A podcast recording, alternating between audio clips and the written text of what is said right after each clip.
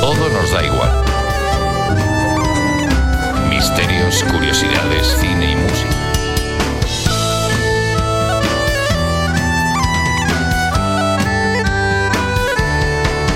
¿Qué tal? Muy buenos días. También, por supuesto, muy buenas noches, como siempre, a los que nos escucháis en redifusión. Son las 12 en punto de la mañana y volvemos, o mejor dicho, vuelvo yo. Porque ayer, ayer lunes 10 de enero, ya lo hizo con su programa de todo un poco mi compañero Manolo Sasplanelles inaugurando la programación local aquí en Radio 4G Venidor en este año 2022. A mí me encanta el 2 y la suma de varios doses hacen mis números favoritos, que son el 4 y el 8. ¿Eso qué significa? Bueno, pues para ti no lo sé, para mí a mí me encanta, ¿vale? Encanta y me gusta empezar con esta potencia y con este ánimo el año 2022. Vuelvo hoy después de casi tres semanas sin tener un micrófono delante. Se nota, ¿verdad? Se nota, lo echaba mucho de menos. Soy Leopoldo Bernabeu, me acompaña José Luis García, que está sustituyendo a nuestro compañero Ale Ronzani, que hoy emprende viaje hacia su tierra natal, hacia Italia, para ver a su familia con su queridísima Julia, ambos dos con ganas de ver a su familia y reencontrarse con los suyos, merecido lo tienen. Estás escuchando aire fresco, como entiendo ya habrás deducido, y yo personalmente, con mi compañero José Luis, al cual desde aquí quiero ya agradecer que esté con nosotros, felicitarle porque esté aquí, es nuestro queridísimo megáfono. Así es como lo hemos bautizado, porque él es el que pone la voz a la mayoría de las cuñas que escuchas en esta emisora. Y digo, eh, y, quiero poneros en antecedente, porque José Luis, eh, a pesar de que es un gran profesional del mundo de la radio, puede también hoy cometer algún error se lo disculpamos de antemano, ¿eh? Ojo, se lo disculpamos de antemano. En cualquier caso, entre él y yo vamos a ocuparnos de que pases las dos próximas horas muy entretenido.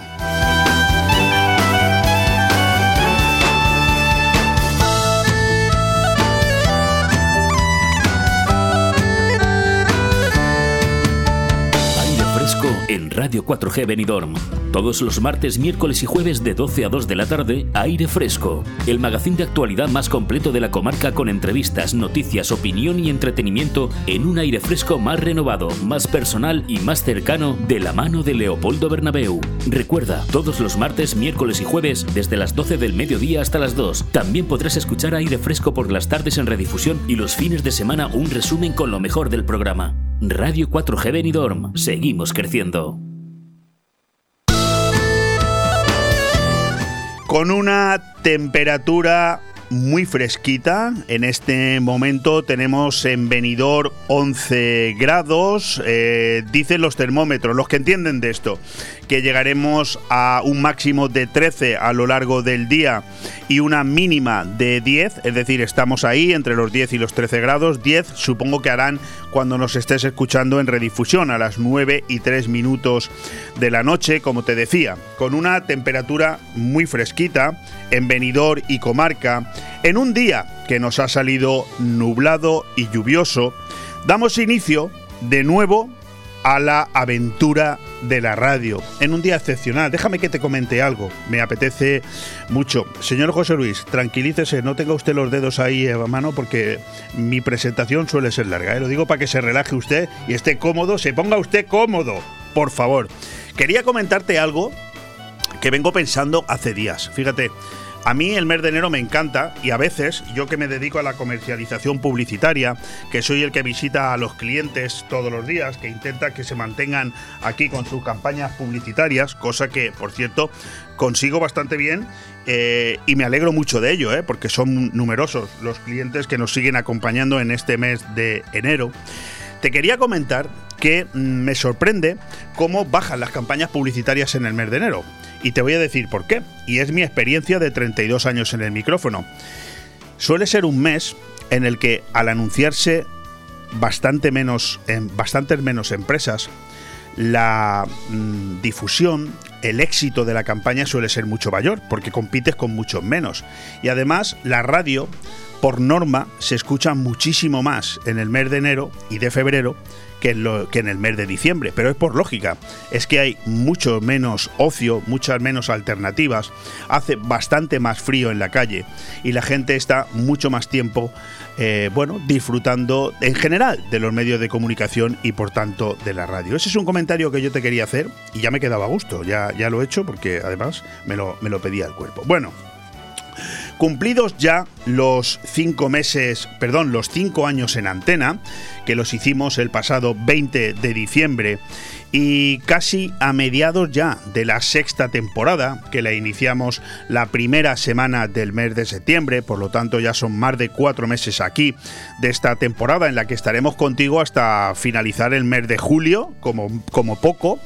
Luego en el mes de agosto supongo que nos tomaremos unos cuantos días de vacaciones, aunque Radio 4G siempre continúa las 24 horas del día.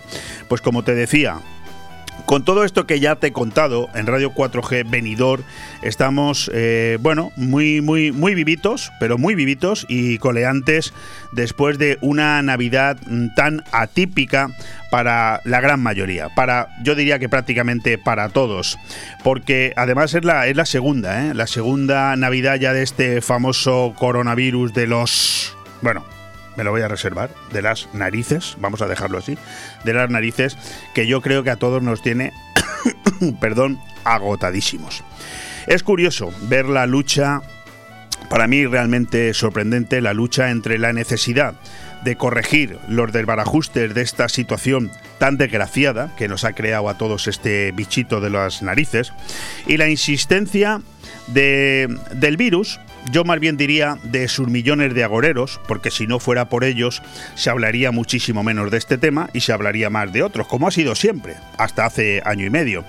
Pero bueno, hay millones de agoreros que se, que se, que, se persisten y, están encantados, eh, insisten en que no se hable de otra cosa más que de este virus por eh, seguir, yo creo que, fastidiándonos. Yo estoy plenamente convencido de ello. Pero fíjate, me voy a quedar con la esperanza de que aquellos que controlan nuestras vidas, que por desgracia no son ni muchísimo menos los más inteligentes, también insisto, culpa absolutamente nuestra, se den cuenta de una vez eh, por todas, que lo dudo, pero vamos a ver, que Omicron, el último nombrecito que le han puesto al bichito este, que cada día lo llaman de una manera, pues no es más que una gripe, como como las de siempre, como la gripe que ha habido siempre y que las va a seguir habiendo, y que por fin empiecen a tratar al amigo COVID como una enfermedad como otra cualquiera. Mientras tanto, pues eh, seguimos teniendo que soportar que el COVID lo cope todo. Yo había cogido cierta esperanza a final de verano, sobre todo cuando empezó el tema del volcán en La Palma, que gracias a Dios es un capítulo ya, eh, bueno, eh, pasado, gracias a Dios, sobre todo para los habitantes de esa bonita isla.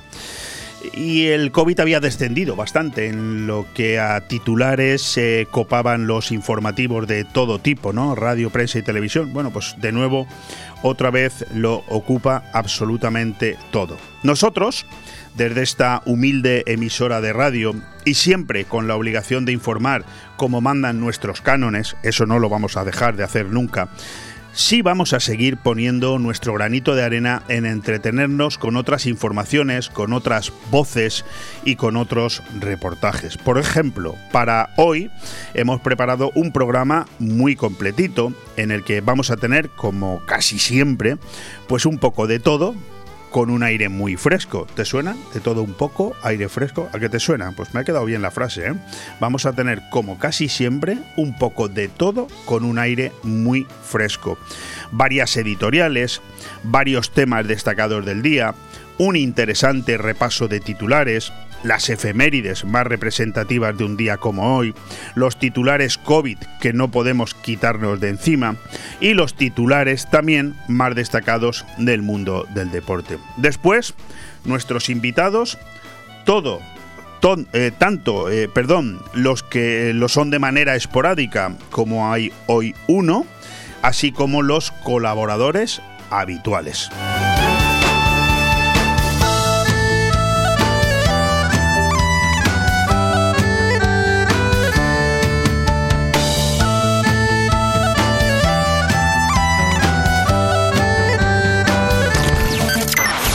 Radio 4G Benidorm, tu radio en la Marina Baja.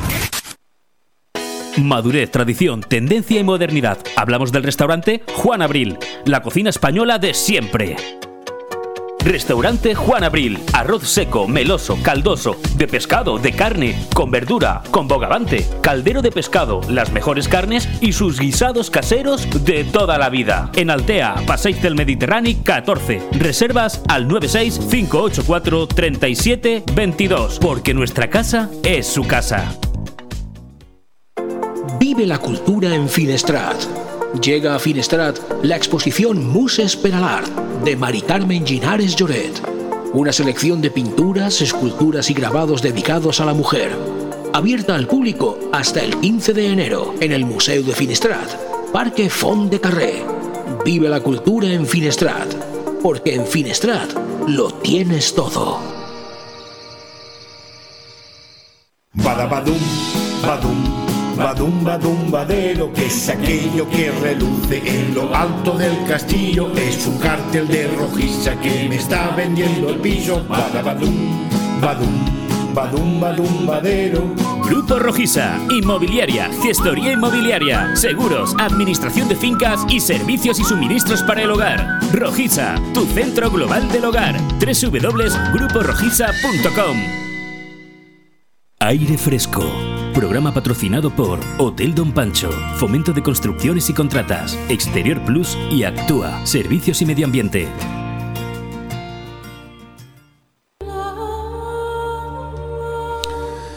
Pues sí, tarde, mal, vamos, como siempre. Hoy nos toca hablar de los precios de los test de antígenos, los virales que vamos a comprar a Pfizer, pero insisto, otro anuncio de un anuncio. El presidente del gobierno hizo ayer dos nuevos anuncios vinculados a la gestión de la pandemia. Por un lado, avanzó que tomará alguna medida para intervenir y controlar el precio de los test de antígenos, dado que durante esta Navidad los usuarios han llegado a pagar hasta cuatro veces más que en muchos otros países de Europa, donde incluso en algunos era gratuito. Por otra parte, anunció la adquisición de 344.000 dosis de un antiviral de Pfizer. Se trata de dos buenas noticias en la medida en que el negocio de los antígenos había provocado abusos indebidos y oportunistas, pese a ser indispensables para el autodiagnóstico, cuando la sexta ola superaba la operatividad de muchos centros de salud de atención primaria. Y también porque ese medicamento, que ya se utiliza en Estados Unidos, Francia, Italia, Reino Unido o Bélgica, está resultando ser eficaz en casos de pacientes hospitalizados que pese a las vacunas ven agravada su situación. De esto también podríamos hablar, ¿verdad? El efecto de las vacunas. Sin embargo, nada aclaró Pedro Sánchez del cómo, el cuándo o con qué coste, para variar. Y ese cúmulo de inconcreciones solo es demostrativo de que una vez más el gobierno llega tarde y sigue eludiendo anteponerse a la crisis generada por el COVID. Vuelve a ser el anuncio de un anuncio, el mismo día, además, en el que Sánchez dejó entrever un inminente cambio de estrategia en la lucha contra el virus para iniciar un proceso de lo que denominó gripalización de la pandemia, cosa que yo personalmente aplaudo. Tampoco explico nada sobre esto, ¿eh? como tampoco lo ha hecho sobre las informaciones que apuntan a una modificación inminente del sistema estadístico de vigilancia del virus para dejar de notificar oficialmente todos los casos que se producen. Y esta cuestión no es baladí, ya que hay expertos que calculan también tienen mucha razón, que la cifra real de contagiados en el triple E son el triple de lo que realmente se notifica. En cambio, por otro lado, tenemos otra y otro interesante eh, fruto de lo que es la histeria creada y son las bajas laborales por Omicron, que es sin lugar a dudas un nuevo laberinto. De esto también hablaremos posteriormente en los temas destacados del día, pero se calcula que desde su detección en España el pasado diciembre, la variante Omicron del virus ha provocado más de medio millón de bajas laborales y que a lo largo de toda la pandemia las prestaciones por COVID superan ya los 5 millones. Los efectos de esta cepa del virus son menos letales y en efecto castiga a muchas personas de forma leve y similar a como lo hace una gripe. ¿Te sorprende? A mí no, pero bueno. Sin embargo, los protocolos exigen que los casos positivos se sigan aislando, lo que entraña que deban solicitar las preceptivas bajas laborales y eso está superando con mucho las previsiones del gobierno. De nuevo, el virus se ha anticipado a cualquier respuesta de nuestro sistema administrativo y ahora la avalancha de bajas está sobrepasando a los medios de atención primaria que han de concederlas y también a las propias estructuras de la administración que deben eh, tramitarlas y pagarlas. Más allá de los riesgos de fraude y picaresca que entraña la concesión de bajas, por ejemplo, por vía telefónica, nada se ha habilitado para la agilización de este proceso, y menos aún para automatizar las altas cuando el enfermo se repone. Otra vez, tarde y mal. ¿Cuál es mi conclusión? Sencilla. Si a Omicron se la hubiera tratado como lo que es, una gripe, como la que soportamos cada invierno en España y que seguiremos soportando, no estaríamos ahorrando, nos estaríamos ahorrando muchas cosas.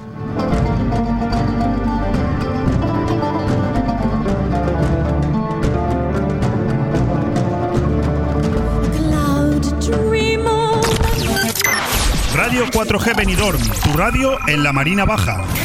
¿Te ha cambiado la vida casi como si te estuvieran clavando una lanza? Tranquilo, todo tiene salida, empezando por una buena mudanza. Mudanzas Dani es la solución. Te ofrecemos servicio a nivel nacional e internacional por vía terrestre, aérea y marítima con seguro de transporte. Disponemos de guardamuebles propio y elevaciones por fachada con las mejores garantías, así como mudanzas de grupaje compartidas. Mudanzas Dani, 24 horas al día, 7 días a la semana. Llámanos al 642 26 22 66 o contáctanos en mudanzasdani.com. Bodegas Antonio Alcaraz, consolidado en 33 países del mundo y reconocido con importantes premios internacionales, ahora también en los hogares particulares. Haz tu pedido en bodegasantonioalcaraz.com y descúbrenos de la mano de Jorge, nuestro sumiller embajador internacional, en el 673 35 81 44. Creerás que estás en La Rioja desde tu salón. Celebra la vida con Bodegas Antonio Alcaraz, el sabor de La Rioja.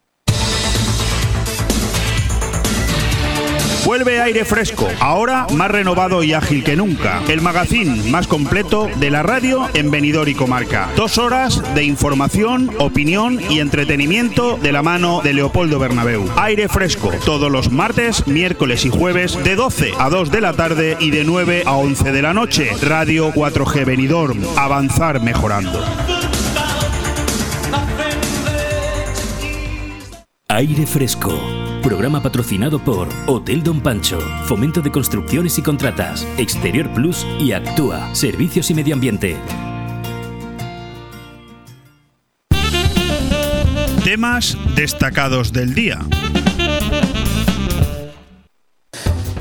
Pues vamos ya con esos temas destacados del día. No hay eh, mejor premio para un locutor de radio que tener a su técnico tan entusiasmado con lo que escucha que casi se convierte en un admirador. Bueno, la verdad es que es el único que tengo dentro del estudio, no hay ninguno más. En esos temas destacados del día, que como bien sabes, a diferencia de lo que viene después, que es el informativo, donde hacemos un repaso de los principales titulares que nos deja la actualidad informativa, insisto, en esos temas destacados del día, yo eh, suelo personalmente recopilarme tres o cuatro noticias que considero son aquellas a las que vale la pena, además de daros el titular, hacerles algún comentario. Fíjate, lo decía hace unos momentos cuando terminaba la editorial. Un alut de 15,2 millones de bajas laborales en dos años disparan las alarmas en las empresas. El colapso de la sanidad desborda la gestión y control de las prestaciones, una tercera parte por COVID, y su coste se dispara hasta los 22.310 millones. Se enciende, por tanto, la luz roja de los abusos en un proceso en el que las mutuas se ofrecen para dar altas y supervisar las ausencias laborales por enfermedad quitando el porcentaje de picaresca que hay en toda esta situación, que las hay, que la hay, ¿eh? y el porcentaje no es eh, menor. Eh, hay mucho listo que aprovecha toda esta situación para cogerse una baja, pues si es por 15 días mejor que por 10, eso lo sabemos. Pero en líneas generales, a mí lo que me interesa de esta noticia es resaltar el roto, el agujero que se hace en un mm, número sin fin de empresas. ¿Quién eh, les subsana estos problemas? ¿Quién paga este desastre en las empresas? Bueno, esa es una de las principales noticias que yo quería hoy destacar en temas destacados del día. Otro eh, tema también importantísimo, un titular que me he encontrado hoy que viene a ser el fiel reflejo de lo que los ciudadanos que viven en comunidades autónomas, principalmente como Cataluña, pero algunas más, también como Comunidad Valenciana, Islas Baleares y por supuesto País Vasco y últimamente también en Galicia, el titular de una madre que dice no temo ser señalada como encanet quiero una educación competitiva para mis hijos. Estamos hablando de esas madres, de esos padres que se ven absolutamente indefensos porque el gobierno de nuestro país no solamente no les eh, defiende, sino que ya se encarga de que las sentencias emitidas por los tribunales de justicia no se lleven a cabo. De hecho, la justicia, la propia justicia, eh, obliga al centro en el que estudia el hijo de esta mujer, de Ana Martínez, a modificar el plan de lenguas. Estamos hablando de una madre a la que también la justicia le da la posibilidad de que su hija estudie en la lengua de todos los españoles en España, ¿eh? que Tarragona es España, dentro de la comunidad eh, autónoma de Cataluña, para que estudie en la lengua que bueno, pues que, por la principal, por las que nos tenemos que regir absolutamente todos, como es el castellano, el español.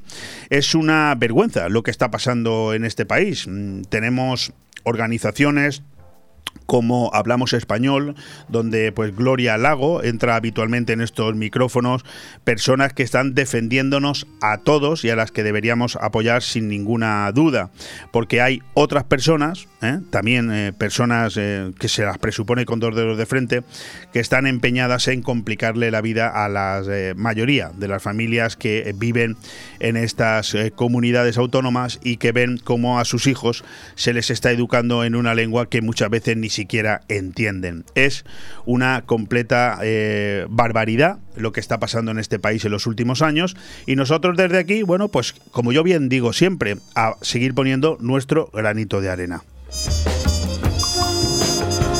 Viniéndonos ya hasta aquí, hasta la zona nuestra, hasta la comarca de la Marina Baja, me he quedado también con otro titular interesante. Mañana, si no pasa nada, tendremos con nosotros en estos micrófonos a Maribel Torres. Ella es la nueva eh, responsable, la nueva coordinadora, junto a Rafael Bustamante, que estará al frente de la organización, así como David Ibars en Acción Institucional y Ana Pérez Sebastián, Valentín Alcalá y Amalia Campomanes como vocales os estoy hablando de que Ciudadanos, el partido eh, político antaño de Albert Rivera, hoy de Inés Arrimadas, y que tiene unas malísimas perspectivas que dibujan todas las encuestas de cara a las próximas elecciones, bueno, pues está intentando rearmarse en la provincia de Alicante. A nosotros nos interesa lo que tenga que ver con esta comarca de la Marina Baja, con la vista puesta en las elecciones de 2023. Así lo decidieron ayer en un comité y tendremos mañana aquí a Maribel Torres para que sea ella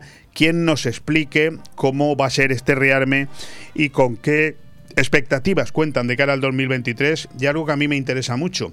Ya es un tema mucho más sociológico, es intentar comprender cómo es posible que en tan poquito tiempo tanta gente que en un momento dado había confiado en esta fuerza política hoy ya no lo haga. Eso se lo preguntaremos mañana.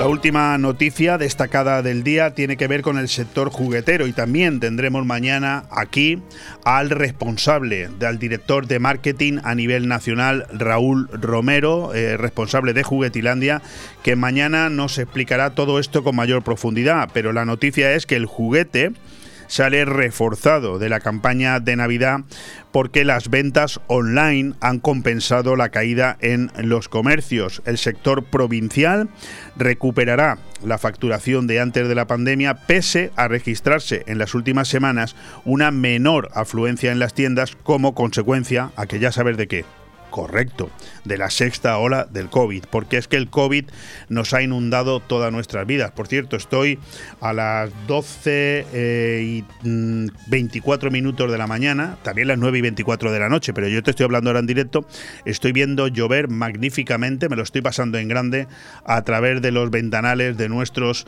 magníficos estudios de Radio 4G en Benidorm y Comarca. Disfrutar la lluvia, quedaros en casita, escuchar Radio 4G que ya me encargo yo de entreteneros.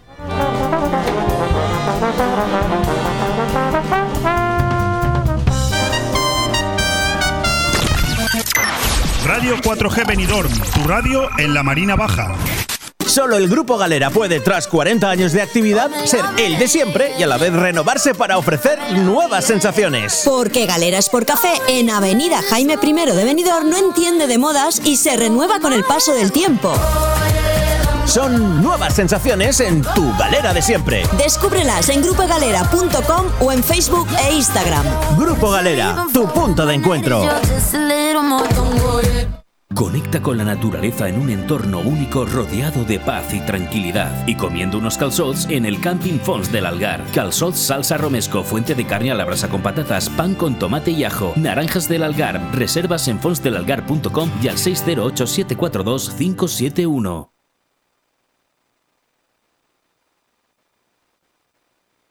¿Te gusta llegar a tiempo a tu destino? ¿Volver a casa tan cómodo y seguro como si fueras tú mismo el que conduces? Radio Taxi Benidorm. El mejor servicio a tu entera disposición. Descárgate nuestra aplicación Pide Taxi para el móvil y solicita un taxi de la manera más fácil. Visita nuestra web radiotaxibenidorm.com. Radio Taxi Benidorm 96 586 2626. Aire fresco. Programa patrocinado por Hotel Don Pancho, Fomento de Construcciones y Contratas, Exterior Plus y Actúa, Servicios y Medio Ambiente.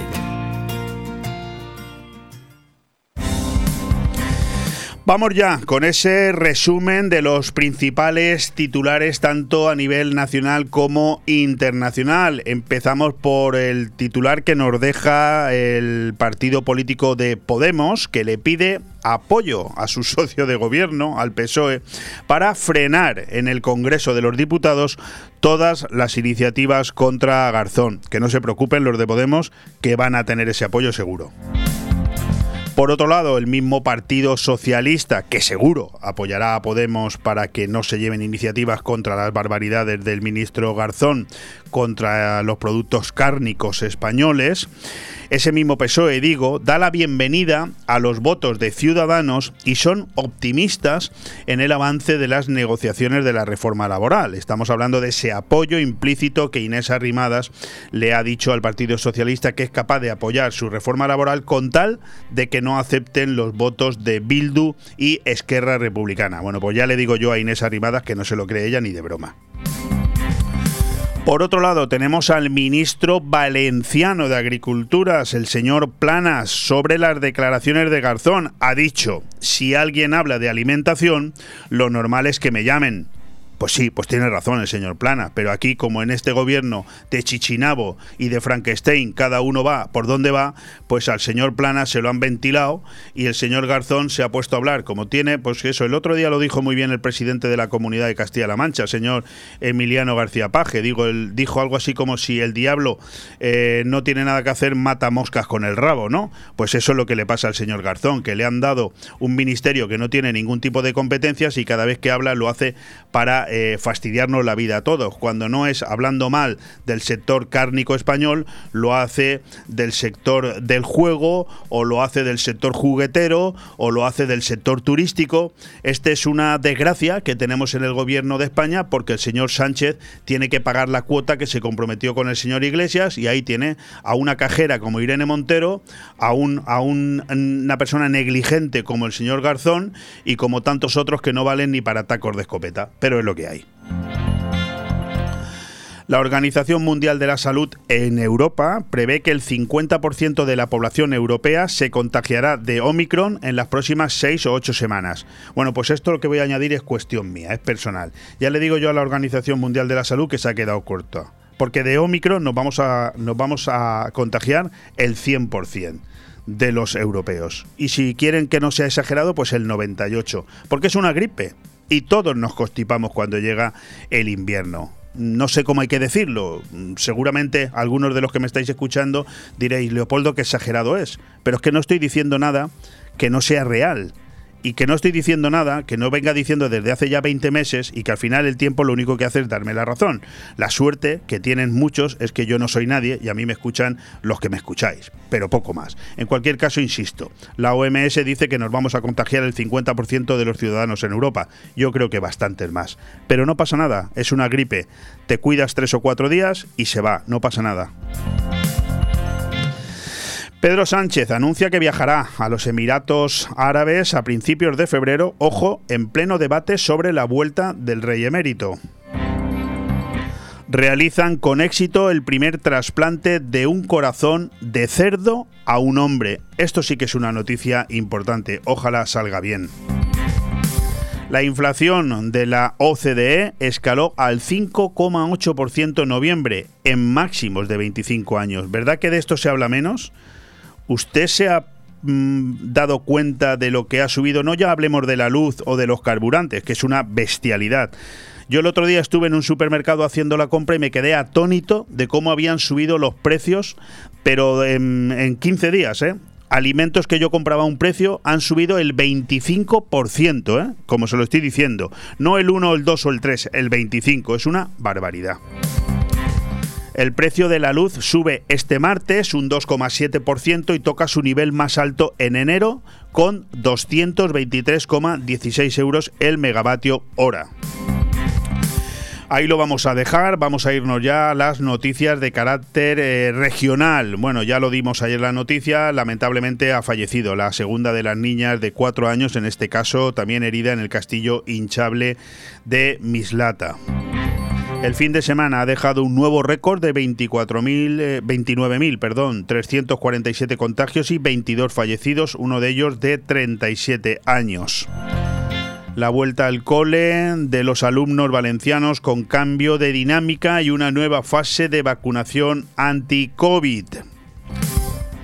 Nos vamos a ir hasta Alicante, hasta la provincia de Alicante, para mm, destacar que ha sido detenido un preso que aprovechaba sus permisos de fin de semana para robar en viviendas. Un tipo inteligente, ¿verdad?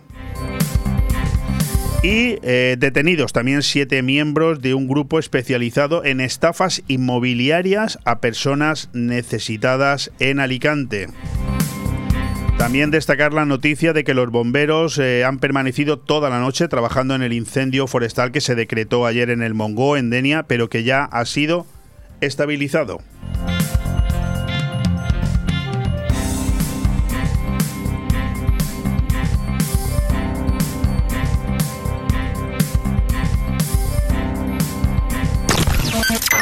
Radio 4G Benidorm, tu radio en la Marina Baja. ¡Espartanos! En Inmobiliaria Empire vendemos tu casa en 35 días. Hola, soy Miguel Risque, gerente de Grupo Inmobiliario Empire. En Grupo Inmobiliario Empire tenemos más de 5.000 clientes compradores y contamos con las 5 estrellas en Google, que nadie puede decir lo mismo. Encuéntranos en Avenida Los Almendros 9 y en www.inmoempire.com y en el teléfono 966 1066 19. Empire hace sus sueños realidad. Si usted está pensando en comprar o en vender su vivienda, no lo dude. Inmobiliaria Costa 3. Somos su mejor opción. Afincada en el Albir, somos los mayores especialistas de la comarca en la comercialización de viviendas tanto de obra nueva como de segunda mano. Más información en el 616 66 24 64 y en las webs www.costa3.com y .es. Radio 4G Benidorm inicia su sexta temporada y queremos que nos sigas acompañando. Nos esperan meses de mucha información y el mejor entretenimiento. Leopoldo Bernabeu y Manolo Sazplanelles, las voces de la experiencia en el periodismo local, se vuelven a unir para traerte la mayor independencia.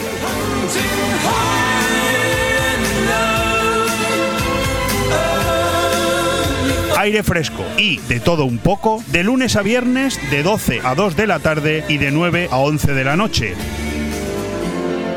Vive la radio con nosotros. Aire Fresco. Programa patrocinado por Hotel Don Pancho, Fomento de Construcciones y Contratas, Exterior Plus y Actúa, Servicios y Medio Ambiente.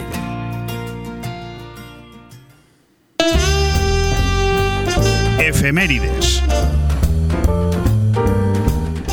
Pues sí, tal día como hoy, un 11 de enero, en el que digo yo, eh, a modo de broma, interprétamelo, eh, que la ironía en la radio a veces no se capta, pero digo yo que estos que se dedican a poner en los días internacionales y mundiales se ve que eh, todavía estaban desperezándose de la Navidad, porque un día 11 de enero, ¿sabéis qué se celebra? Pues no se celebra absolutamente nada, no hay ningún día internacional. Pero bueno, ya que estamos, os voy a decir que pasado mañana, día 13, se celebra el Día Mundial de la Lucha contra la Depresión, algo muy importante, y que un día después, el día 14, se celebran, por un lado, el Día Mundial de la Lógica, curioso, ¿verdad? Y el Día Internacional de la cometa.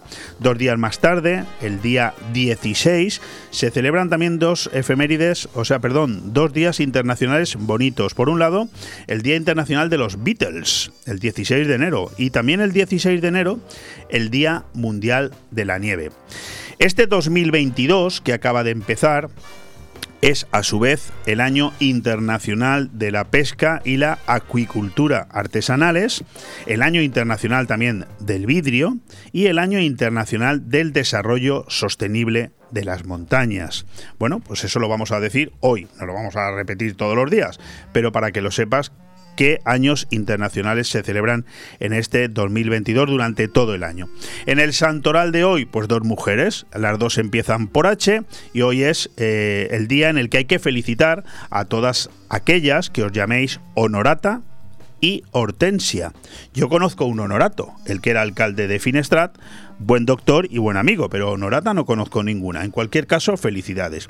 Y tal día como hoy, un 11 de enero, en, años anteriores, mm, yo he querido destacar algunas efemérides que me han llamado la atención. Fíjate, en el año 630, es decir, hace casi 1500, Mahoma conquista la ciudad de la Meca en Arabia, donde va ahora Pedro Sánchez, o sea, a ver si coincide con él, acompañado por un ejército de 10.000 soldados, que es más o menos los asesores que tiene Pedro Sánchez, o sea que también irá pues eso, con 10.000 asesores, fin, bromas aparte, pero es que esto ya es curiosísimo.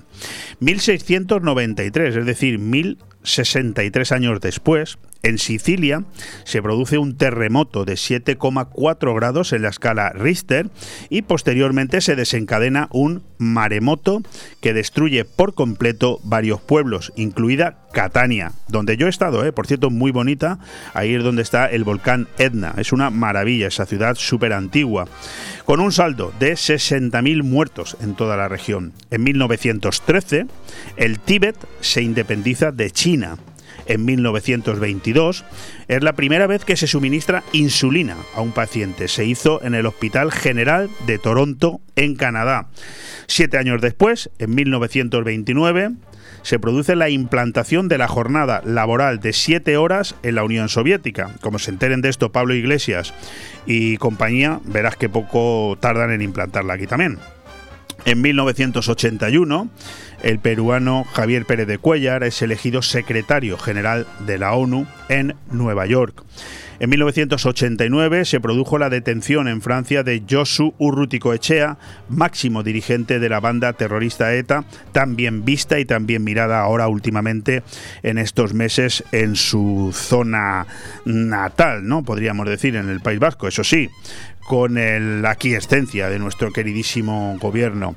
En 1994, los jefes de Estado y de Gobierno de la OTAN acuerdan en Bruselas la creación de la Asociación para la Paz, que integrará a países del ex Pacto de Varsovia.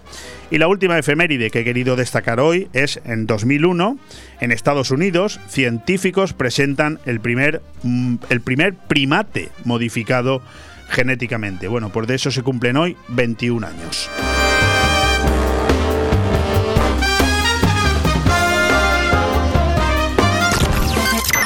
Radio 4G Benidorm, tu radio en la Marina Baja.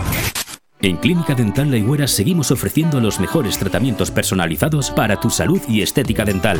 Seguimos teniendo la mejor odontología preventiva e infantil, ortodoncia, implantología, estética dental. Seguimos mejorando y por eso lo hacemos desde nuestras nuevas y mejoradas instalaciones en la calle Venus, esquina con Tomás Ortuño de Benidorm y en el teléfono 96688 9858. Clínica Dental La Higuera, tus dentistas de confianza.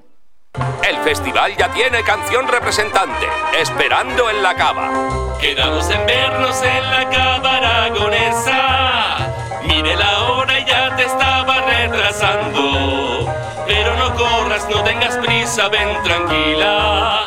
Que yo voy picando, yo voy picando, yo voy picando. La Cava Aragonesa, más de cuatro décadas siendo una referencia gastronómica en el corazón de Benidorm. La Cava Aragonesa, una institución en la ciudad gracias a ti. En Construcciones Nocete creamos espacios únicos para que llenes tu casa de vida, luz, amor y buenos recuerdos. En Construcciones Nocete encontrarás el diseño perfecto para que tu hogar tenga el estilo de vida que estabas buscando. Espacios sencillos y funcionales para convivir haciendo realidad la casa de tus sueños. Construcciones Nocete, calle Islandia 6, local 4. Teléfono 633 52 76 79. Benidorm. Aire Fresco. Programa patrocinado por Hotel Don Pancho, Fomento de Construcciones y Contratas, Exterior Plus y Actúa, Servicios y Medio Ambiente. Noticias COVID.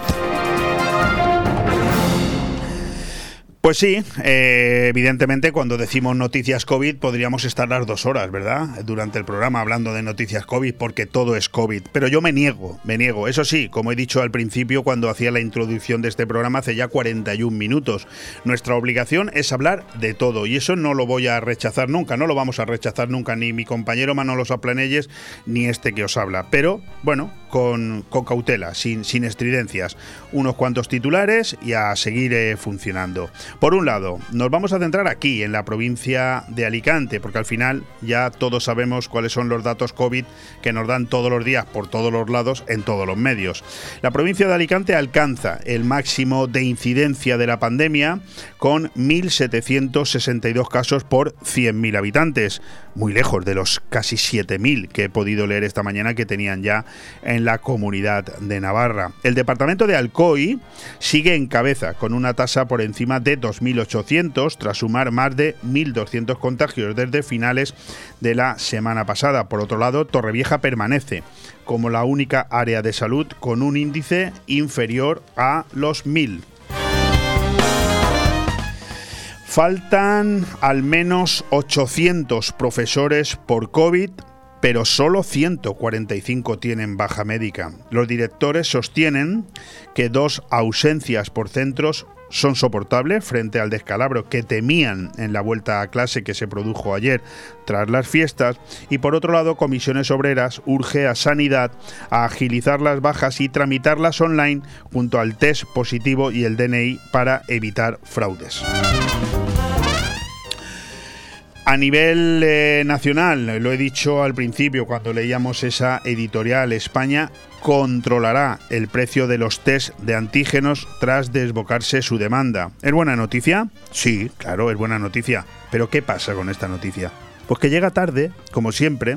Ahora vamos a controlar el precio de los test de antígenos cuando eh, ha sido durante todo el mes de diciembre, cuando los españoles de manera masiva han ido a intentar comprar test de, este, bueno, pues para hacerse, pues lógicamente, eh, saber si tenían o no tenían el COVID de manera automática, bueno, pues los precios estaban desbocados cuando en otros países, como por ejemplo en Reino Unido, son totalmente gratuitos, o en otros países mucho más cercanos como Francia o Portugal, esos test de antígenos se podían comprar en cualquier sitio, por ejemplo en supermercados, a un precio absolutamente razonable. Ayer me chocó una noticia que leí, y es que, por ejemplo, en Mercadona, en Portugal, se venden test de antígenos, pero en Mercadona, en España, está prohibido. ¿Cómo, te ¿cómo se te queda el cuerpo?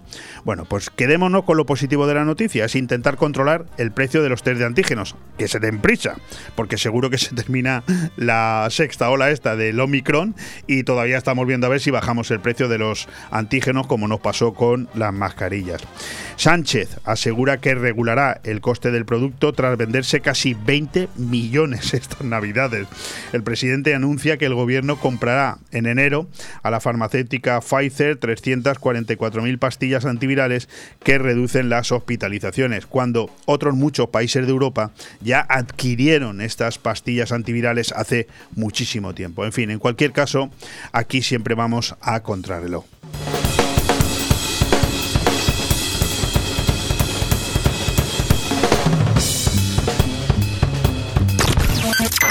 Radio 4G Benidorm, tu radio en la Marina Baja. ¿Buscas el lugar perfecto para relajarte y disfrutar de la mejor gastronomía? El acogedor restaurante del Hotel Don Pancho ofrece el buffet más reconocido de Benidorm. Nuestra exquisita cocina incorpora las mejores recetas mediterráneas, así como una innovadora y creativa cocina internacional. Déjate sorprender con nuestro original show cooking, una experiencia única que no puedes dejar pasar. Hoteldonpancho.es, un oasis de paz en el corazón de Benidorm.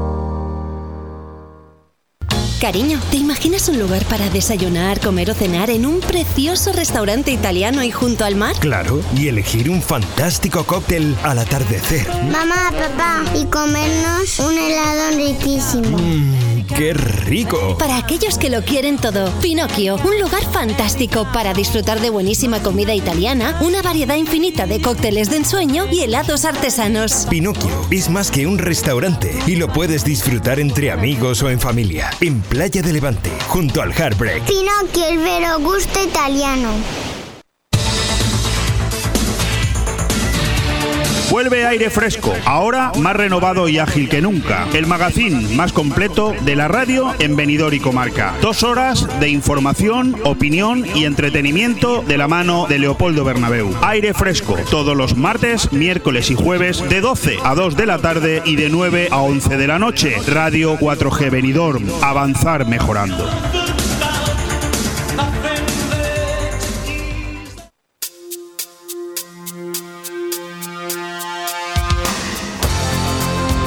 Pues sí, vamos a continuar ya con el eh, programa de aire fresco en este día en el que retornamos después de las navidades. Y he considerado que una de las eh, voces eh, que tenía que participar hoy de este programa, sobre todo para que sea él eh, uno de los máximos responsables del gobierno municipal y también desde hace escasas fechas diputado provincial, sea quien nos ponga un poco al tanto de cómo está la situación en Benidorm y en la provincia de Alicante. José Ramón González de Zárate, ¿qué tal? Bienvenido. Eh, bien, pues mira, a pie de calle, la calle Jaén, la calle de pegada al conservatorio, con la empresa concesionaria que ha sido la adjudicataria, con los hoteles Servigroup y, y Riu, eh, viendo, porque empezamos la semana que viene la obra, con que viendo una obra más que empezamos. Al final esto lo que viene a demostrar es que, eh, como lo hemos dicho muchas veces en estos programas, ¿no? Porque cuando un periodista critica a un, a un político, parece que está haciendo bien su trabajo, Joserra, pero cuando un periodista dice algo bueno de un político parece que le está haciendo la pelota, ¿verdad? No hay punto intermedio. En cualquier caso, No. estas palabras de José Ramón González de Zárate lo que viene a demostrar una vez más es que sí que hay políticos que todos los días están al pie del cañón. Los hay muchos. Pues yo creo que sí, que hay muchos, ¿eh? yo conozco muchos, por lo menos yo conozco muchos y le puedo decir que yo esta mañana ya he visitado, he estado en Colonia Madrid, he estado visitando Edus y Colonia Madrid, he estado en Stolz visitando Edus y Stolz, me he ido a la calle Ibiza con Filipinas y he estado viendo una rotonda que estamos ejecutando en estos momentos, aprovechando que es una, eh, la verdad que es una, y lo digo bien claro, una mierda, hablando claro, yo quiero que tengan todos los hoteles abiertos, ¿no?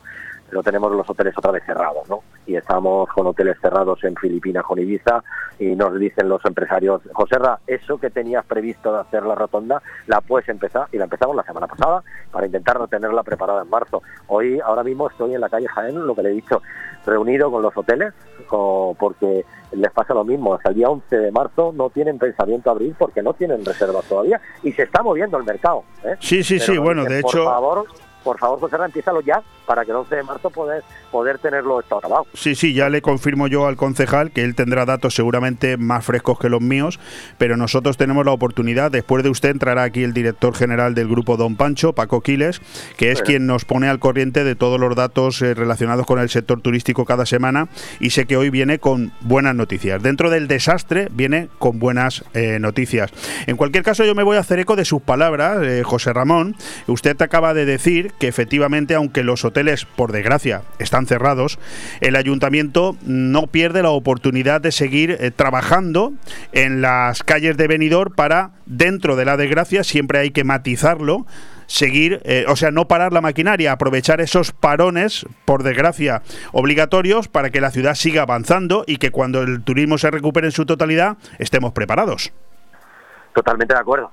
Ponerle el caso, el tramo de abajo de la calle Mallorca, una calle emblemática de Benidorm en el turismo inglés, eh, como se hizo en, un- en una época que había mucha segunda residencia, ahí hay un edificio de mucha segunda residencia en pleno verano, eh, no lo pudimos pintar, meter el resinado y por ejemplo la semana que viene hablando con, con todos los empresarios de la zona, es que están cerrados también, dicen José, empieza la semana que viene, pero empieza ya, por una razón, porque se está moviendo el mercado inglés y puede ser que en febrero nos empiece a llegar mucha gente, entonces lo vamos a empezar y vamos a, vamos a intentar en la medida de las posibilidades todas las zonas inglesas o de turismo hacerla. Por ejemplo, la calle Lepanto en estos momentos también estamos haciendo eh, tres trozos de acera bastante importantes de agua potable y alcantarillado, zonas eh, pues muy muy muy metidas en el turismo inglés, pero Sí. es el momento de hacerlas en este momento. Sí, sí, Digo, por ejemplo, la calle Esperanto, que está justamente aquí al lado de la calle Jaén, eh, empezamos por la avenida, avenida Europa para adentro, en zonas donde no teníamos bares. Eh, ayer tuvimos una reunión con los bares de la parte de abajo y van a cerrar enero febrero y nos dicen que y hemos cambiado el tajo y nos hemos ido a la parte de abajo donde están los bares y establecimientos y hemos dejado la parte de arriba para hacerla un poquito más para adelante. Eh, eh, es una realidad que el mercado británico se está reactivando sencillamente porque de nuevo las restricciones eh, se han moderado en el país británico y en cuanto a los británicos les dan la oportunidad de viajar eligen venidor, eso lo sabemos todos. Esperemos también que el concejal acierte con esas predicciones y que en febrero también llegue el inserso, algo que luego preguntaremos a Paco Quiles.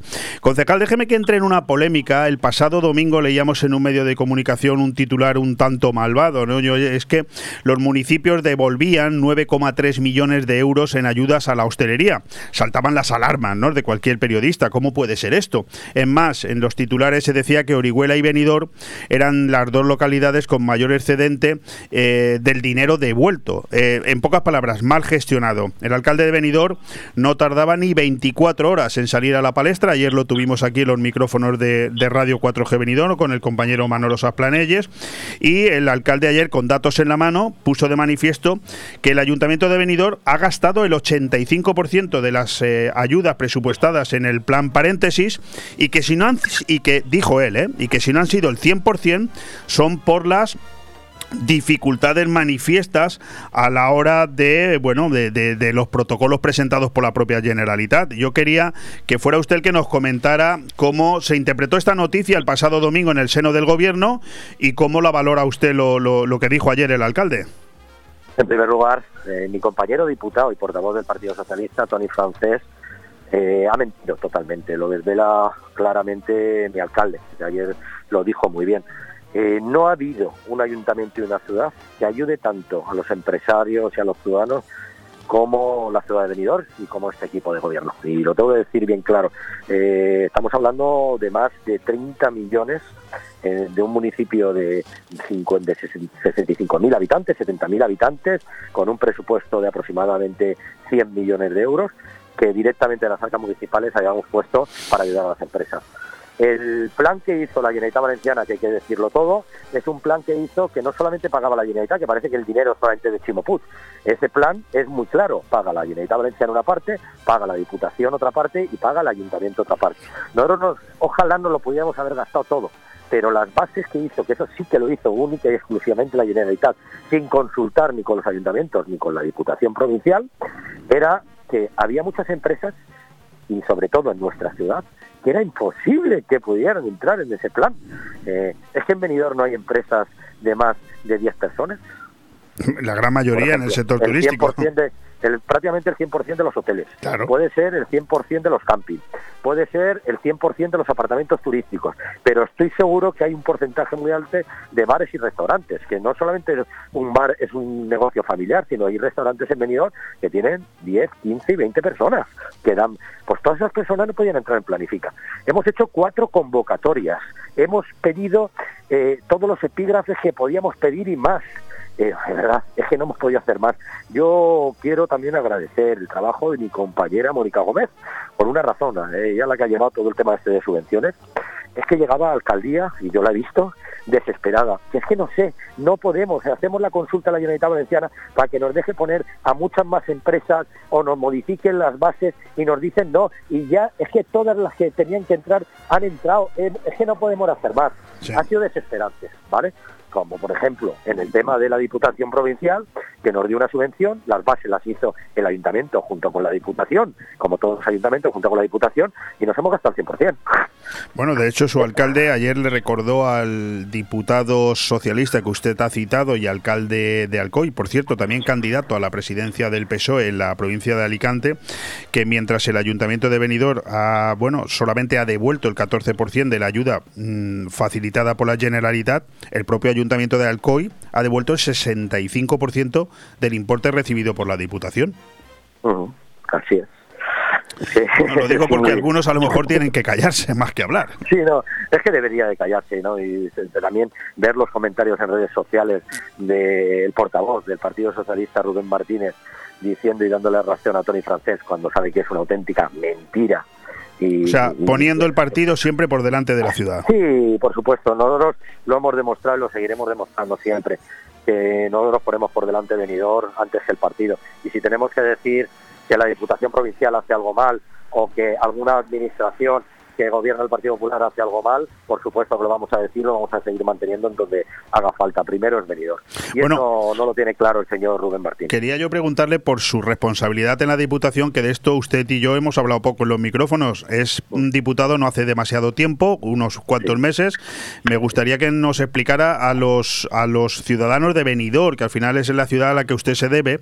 Lo digo porque en su día yo tuve oportunidad de entrevistar aquí al portavoz del Partido Socialista y dijo luego al día siguiente le contestó su alcalde, Tony Pérez, pero usted no ha tenido oportunidad de comentarle esto. Él dijo en esa entrevista, que es pública, está ahí colgada en radio4gvenidor.com para escucharse cuando quiera, que desde que usted es diputado y el, alcalde Tony Pérez es presidente del Partido eh, Popular en la provincia de Alicante, pues que ustedes han desatendido de una manera mm, muy notable su dedicación a Venidor. Eso fueron sus palabras, ¿eh? Yo me río de esas palabras y a, a los ejemplos me marco. yo estoy señor Rubén Martínez igual hoy está en la Universidad de Alicante haciendo su otra profesión, ¿vale? Que me parece muy digna, pero porque no se dedica a la ciudad de Benidorm. Yo, mi dedicación a la ciudad de Benidorm eh, es el 100%. Si tengo que levantarme antes y salir de mi casa a las 5 de la mañana o irme de Benidorm a las 2 de la mañana, lo voy a hacer. Lo que el señor Rubén Martínez yo creo que a esas horas no ha pisado nunca en la ciudad de Benidorm. Yo lo he dicho. Yo esta mañana a las 6 de la mañana estaba visitando la obra de Edusi Colonia Madrid, viendo la rampa de entrada al Colegio Bautista Lledó con el encargado a las seis y media de la mañana. De ahí me he desplazado a ver Edusi Stolz con los encargados y de ahí me he desplazado a la calle Ibiza. De la calle Ibiza a ver la rotonda de, con los hoteleros de ahí de la calle Ibiza me, he ido al ente gestor de turismo en el cual hemos estado hablando de sostenibilidad y accesibilidad durante una hora y media. Que por cierto, el Partido Socialista con 10 concejales que también son miembros, cualquiera de ellos podría haber ido a haber asistido, no se ha presentado ninguno de los 10 concejales. No le interesa el DTI, el destino turismo inteligente, no le interesa la accesibilidad, no le interesa la sostenibilidad y sobre todo lo que no le interesa es venidor y las cosas que se hacen por venidor porque hemos estado hablando de sostenibilidad turística, hemos estado hablando del EDUSI, hemos estado hablando de las obras de LIDA, hemos estado hablando de cosas muy importantes para la ciudad con todos y cada una de las asociaciones empresariales de venidor. Y ahí me una reunión de ingeniería, con, perdón usted le voy a decir mi agenda, a ver si no me dedico a una reunión de ingeniería con mis técnicos, viendo todo y cada uno de los proyectos nuevos y de lo que estamos en estos momentos en movimiento. Y en estos momentos estoy, lo dicho, en la calle Jaén con los representantes del Hotel Castilla, de, la empresa Servigroup, con los representantes del Hotel Río Park, que está también en la calle Murcia con calle Jaén, y testifican que estoy aquí. Y si quieres se lo pongo al No, teléfono. no, no, para pero si a mí no me tiene que demostrar nada. Yo, yo le, yo le estoy aquí- preguntando. eh, Y de aquí, y de aquí, se lo digo bien claro, me voy al centro de salud porque el Ayuntamiento de Benidorm lo que no hace la Consejería de Sanidad, lo que no hace la señora Barceló, que es del Partido Socialista, es invertir un duro en la sanidad de Benidorm, no hace el Centro de Salud del Rincón y nos vamos porque hemos hecho una obra, aproximadamente unos 50.000 euros, el Ayuntamiento de Benidorm de sus fondos propios. Y de ahí digo la mañana que tengo un montón de cosas. Y seguro que el señor eh, Rubén Martínez, todo lo que yo he hecho hoy, él no lo ha hecho ni en tres meses de su vida por la ciudad de Benidorm, porque me parece...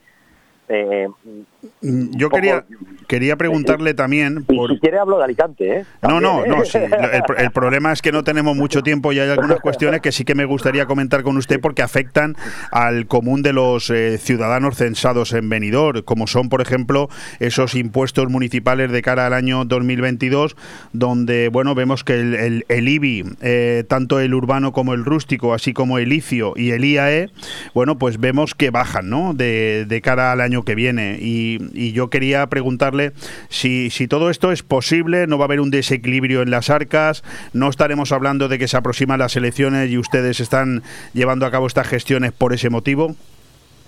Nosotros hemos demostrado, llevamos demostrándolo ya cinco años, que nos encontramos unas arcas vacías, con deuda, con un plan de ajuste. Hemos levantado ese plan de ajuste, lo hemos quitado ese plan de ajuste y al mismo tiempo que hacíamos actuaciones económicas importantes, hacíamos obras, invertíamos en la ciudad y manteníamos la ciudad en todos sus servicios básicos. Pues ahora lo mismo. Ahora eh, agradecer el esfuerzo que han hecho los ciudadanos de Benidorm y ese esfuerzo, ¿cómo lo hace el ayuntamiento? Bajándole los impuestos. Le bajamos el impuesto de vehículo, le bajamos el IAE, le bajamos el IBI y vamos a hacer ese esfuerzo. Y al mismo tiempo no van a haber repercutidos ningún servicio básico, vamos a seguir manteniendo todos los servicios básicos, pero también vamos a seguir haciendo inversiones importantes como las que he estado describiendo hoy. Eh, Edusi, Stolz, Edusi, eh, Colonia Madrid, eh, Moralet, cementerio, ampliación del cementerio, calle Jaén, eh, calle Estocolmo, calle Esperanto, calle Monte Carlo, calle Ibiza y, no me acuerdo de más que le aseguro yo que tenemos más. Eh, nosotros somos así, eh, tenemos muy estudiado el presupuesto y estamos trabajando y podemos eh, darle a los ciudadanos lo que se merecen, que es su dinero, que lo tengan en sus bolsillos y que se lo gasten en lo que ellos consideren que se lo tienen que gastar y seguir manteniendo la ciudad como la estamos manteniendo. Eh, concejal, mm, ¿qué tal ha sido el resultado del venidor Te da más? Porque desde luego, por las, eh, por lo que hemos podido escuchar de parte del empresariado, que al final, bueno, es el, el máximo agraciado, ¿no? De ese dinero que el, ayuntamiento ha repartido entre todos y cada uno de los censados eh, a nivel eh, municipal, estaban relativamente, bueno, estaban tan contentos que les están pidiendo que repitan la, la operación. ¿Esperaban ustedes este éxito? espectacular, ha sido espectacular. Pero ha sido espectacular para el ciudadano de Benidorm, más de 40.000 ciudadanos de Benidorm mayores de 18 años que ha utilizado ese bono, es decir, 50 euros al ayuntamiento, le hemos devuelto, porque al final es dinero de ellos, es decir, le hemos devuelto 50 euros. Esto es como si fuera una bajada de impuestos.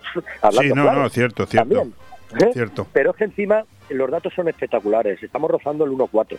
Eh, todavía no los tenemos definitivos. El 1,4 significa que mientras el ayuntamiento ha puesto un euro, ha devuelto un euro a ese ciudadano, el ciudadano ha puesto 4 euros más. Eso es espectacular. Estás hablando que si el ayuntamiento ha puesto 2, eh, ellos han puesto 8. Estamos hablando de una campaña de aproximadamente 10 millones de euros. Eso ni los que mejor piensan. Creo que la cuadramos, creo que la idea del señor alcalde es espectacular, creo que las fechas eran espectaculares, eh, ver los negocios de Benidorm daba gusto andar por Benidorm esos días y te ibas a otras zonas fuera de nuestra ciudad y zonas que normalmente nos ganan y bastante, que se llevan todo el tema de comercio, de los bares y restaurantes, totalmente vacías. No quiero el mal para nadie, pero solamente quiero el bien para la ciudad de Benidorm, sobre todo, y lo prioritario. No, no, desde luego sí. Hay que reconocer cuando una cosa se hace bien, igual que cuando una cosa se hace mal hay que criticarla, porque yo le voy a decir a usted, usted sabe que yo no, no suelo tener pelos en la lengua, que de la misma manera que creo que el venidor te da más ha sido un completo éxito, creo que ustedes están fallando y mucho, y mucho. Eh, seguramente usted... eh, mm, mm, me contestará diciendo que no es una responsabilidad suya, pero yo le digo que sí es una responsabilidad suya en el tema del pliego de condiciones de basura, porque usted sabe que no es normal que Benidorm lleve tres años ya sin un eh, sin una empresa con un concurso aprobado, y eso lo sabe usted mejor que yo. Pues mira, le voy a contestar. Eh, el señor Tony Francés, alcalde de Alcoy, en el año 2012 eh, entró en prórroga el contrato y lo adjudicó en el año 2018, seis años ese va a ser el líder o por un posible candidato eh, de el Partido Socialista el que quiere gobernar la Diputación, gobierna Alcoy o el que eh, es un ejemplo para el señor Rubén Martínez y para los socialistas de Benidorm. Pues nosotros no somos así. Nosotros estamos haciendo un pliego de condiciones. Sí, pero ¿qué me ha querido usted decir con el señor Tony Francés? No, no, no. lo, digo porque que ellos lo estén haciendo mal no justifica que nosotros lo hagamos también mal. No, yo le estoy diciendo que eh, creo que se está haciendo un pliego de condiciones, se ha hecho un pliego de condiciones muy potente de ciudad. Un pliego de condiciones de un servicio básico y fundamental en la ciudad, que es la limpieza y la recogida. Complicadísima. Eh, creo que hasta nos ha venido bien la prórroga, y lo digo bien claro, por el tema COVID. No era momentos de poderlo sacar porque no, no estaba la ciudad ni está la ciudad bien. Creo que lo tenemos preparado, están ahora enriqueciéndolo los técnicos municipales y yo creo que a lo largo de estos meses primeros de año va a salir. Hoy, por ejemplo, le puedo decir que se ha publicado en el Boletín Oficial de la Provincia eh, el estudio de costes, que es obligatorio por la ley de contratos, que cinco empresas opinan, si les parece bien los costes, que el Ayuntamiento de Benidorm ha puesto en ese pliego de condiciones. Tienes el visto bueno de esas cinco empresas. Es un condicionante de la ley de contratos, con que ya vamos adelantando y haciendo los trámites como corresponde.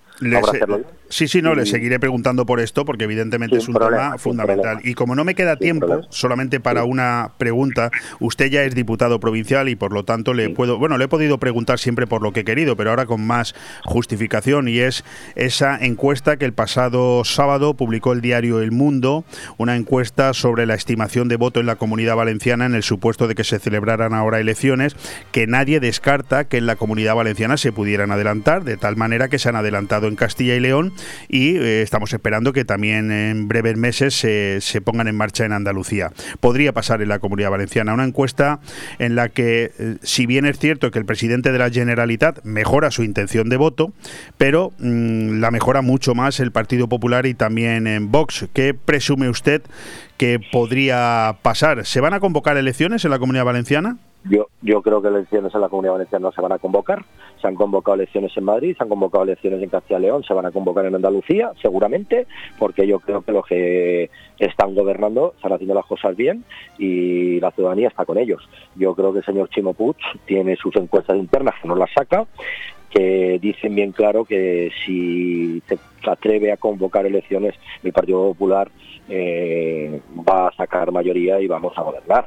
Eh, y yo creo que más miedo no señor Chimo sino son los de Compromiso y Podemos que prácticamente desaparecerían del plano y del mapa y les queda un año y medio de poder vivir eh, sin hacer nada y fastidiando a los valencianos. Es mi opinión personal. ¿eh? Ojalá ¿eh? que, que, los, convoquen. Bueno, pues en cualquier caso yo quería recabar su opinión y lo que le doy es las gracias por todas las contestaciones que nos ha dado las diferentes preguntas. Algunas se quedan en el tintero, pero tiempo, tiempo tendremos para hablar de ese presupuesto municipal que todavía no ha salido y de ese Benidorm Fest que ha vuelto a situar a Benidorm en la esfera internacional. Pero insisto, la semana que viene volvemos a conectar con usted y hablamos de todo esto. Perfecto. Un abrazo grande. Otro para usted. Hasta ahora. hasta luego.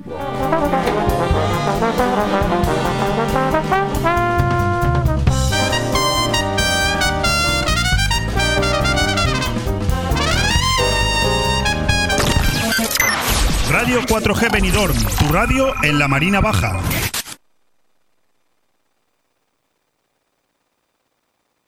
La Guía, la revista de siempre.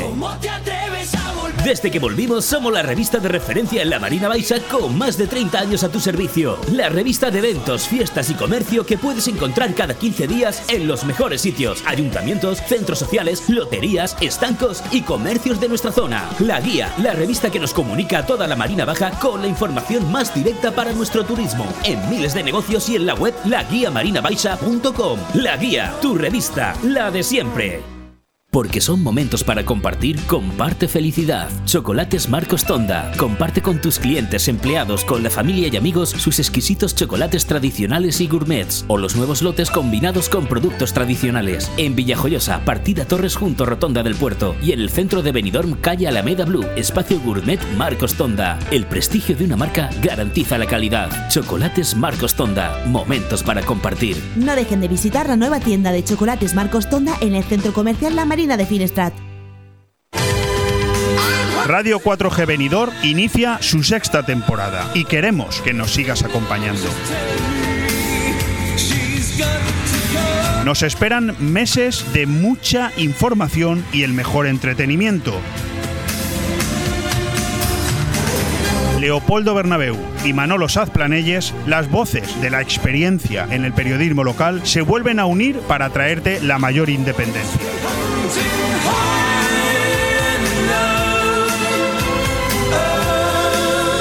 Aire fresco y de todo un poco de lunes a viernes de 12 a 2 de la tarde y de 9 a 11 de la noche.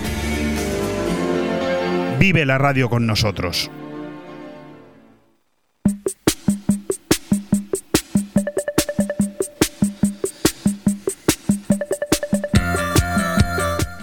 Pues sí, empezamos ya, es lo que os he dicho, ¿eh? tenemos un nuevo técnico y se está volviendo loco ahí con las cabeceras y no ha encontrado a tiempo la cabecera, pero la voy a cantar yo. El pan nuestro de cada día. Ya sé que no suena igual, ya sé que no suena igual, pero es la colaboración, es la sección con la que empezamos ahora. De hecho, la hemos estado comentando con nuestro anterior invitado, con José Ramón González de Zárate, concejal y diputado. Hablábamos de esta eh, conversación que vamos a tener ahora con el director general del Hotel Don Pancho y amigo de esta casa, Paco Quiles. Paco, ¿qué tal? ¿Cómo estás? Hola, Leopoldo, buenos días. Eh, feliz año antes de nada y, y listos aquí a comentar el pan nuestro de cada día, aunque no tengamos la entradilla. No hemos tenido la entradilla porque tenemos un nuevo técnico que está sustituyendo al titular y se ha vuelto loco buscándola y eso que estuvimos ayer todo el día preparándola. Ahora, escucha, ¿sabes qué ha sido eso? Eso ha sido una bofetada que le he pegado. ¿Eh?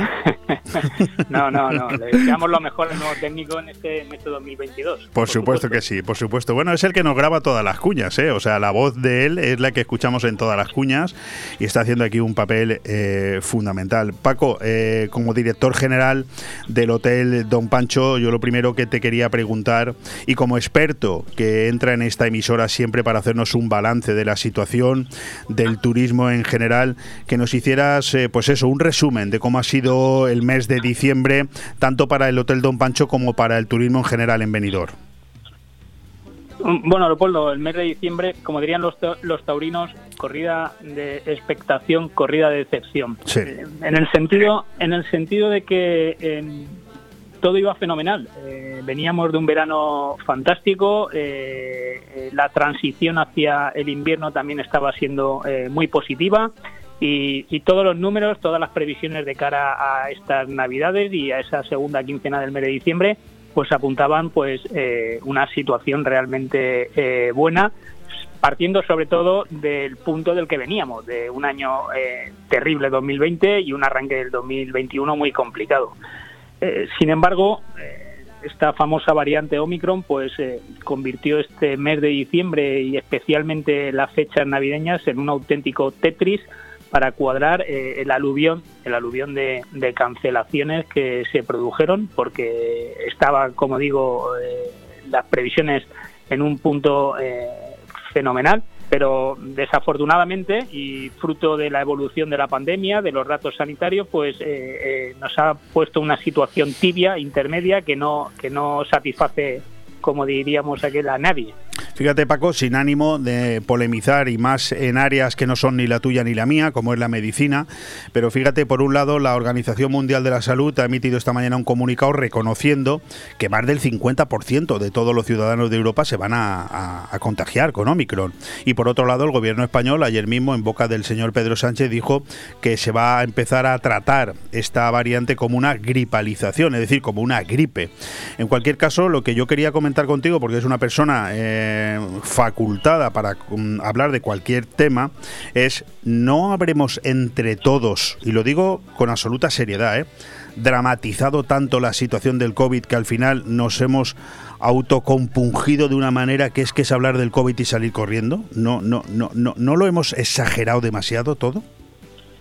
Mm, Bueno, con todas las cautelas del mundo, porque la realidad en cuanto a datos, en cuanto a fallecimientos está ahí y no se puede minusvalorar, ni despreciar nada en ese sentido. Sí que eh, pudiera eh, existir eh, un, un efecto acelerador, un efecto potenciador en cuanto a, las consecuencias y de esta de este de esta variante y de este y de este virus, porque sin duda hay una hay, hay un dato objetivo y es cómo van tomándose decisiones ah, conforme pasa el tiempo, eh, en algún caso eh, totalmente contradictorias desde el punto de restringirlo todo a luego volver a abrirlo, porque de alguna manera lo que subyace es que quizás eh, se pueda estar llevando una situación excesivamente radical este planteamiento que lo que está ocasionando es un colapso, eh, sobre todo en el mundo económico, Claro, porque sabemos que sanitariamente no se está produciendo, y turístico, por supuesto, porque al final separa la economía, eh, separa la movilidad, porque grandes muchas de esas medidas van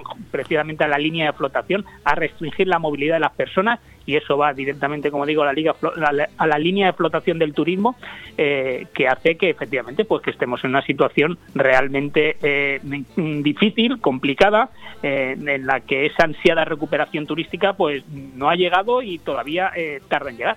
Fíjate, no hay mal que por bien no venga. Hablábamos hace escasos minutos con el concejal José Ramón González de Zárate y lamentaba profundamente el cierre masivo de hoteles que se está todavía viendo en la ciudad de Benidorm.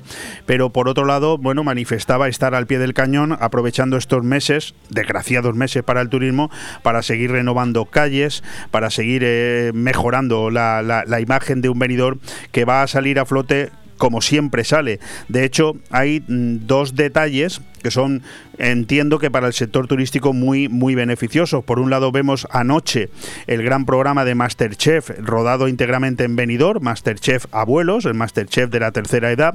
Y luego vemos también ese Benidorm Fest que se va a celebrar a final de mes, que está siendo noticia a nivel internacional en todos lados para mm, sacar de aquí al representante para Eurovisión. Al final vemos que lo que es la ciudad de Benidorm no para. La ciudad de Benidorm no se rinde, ¿verdad?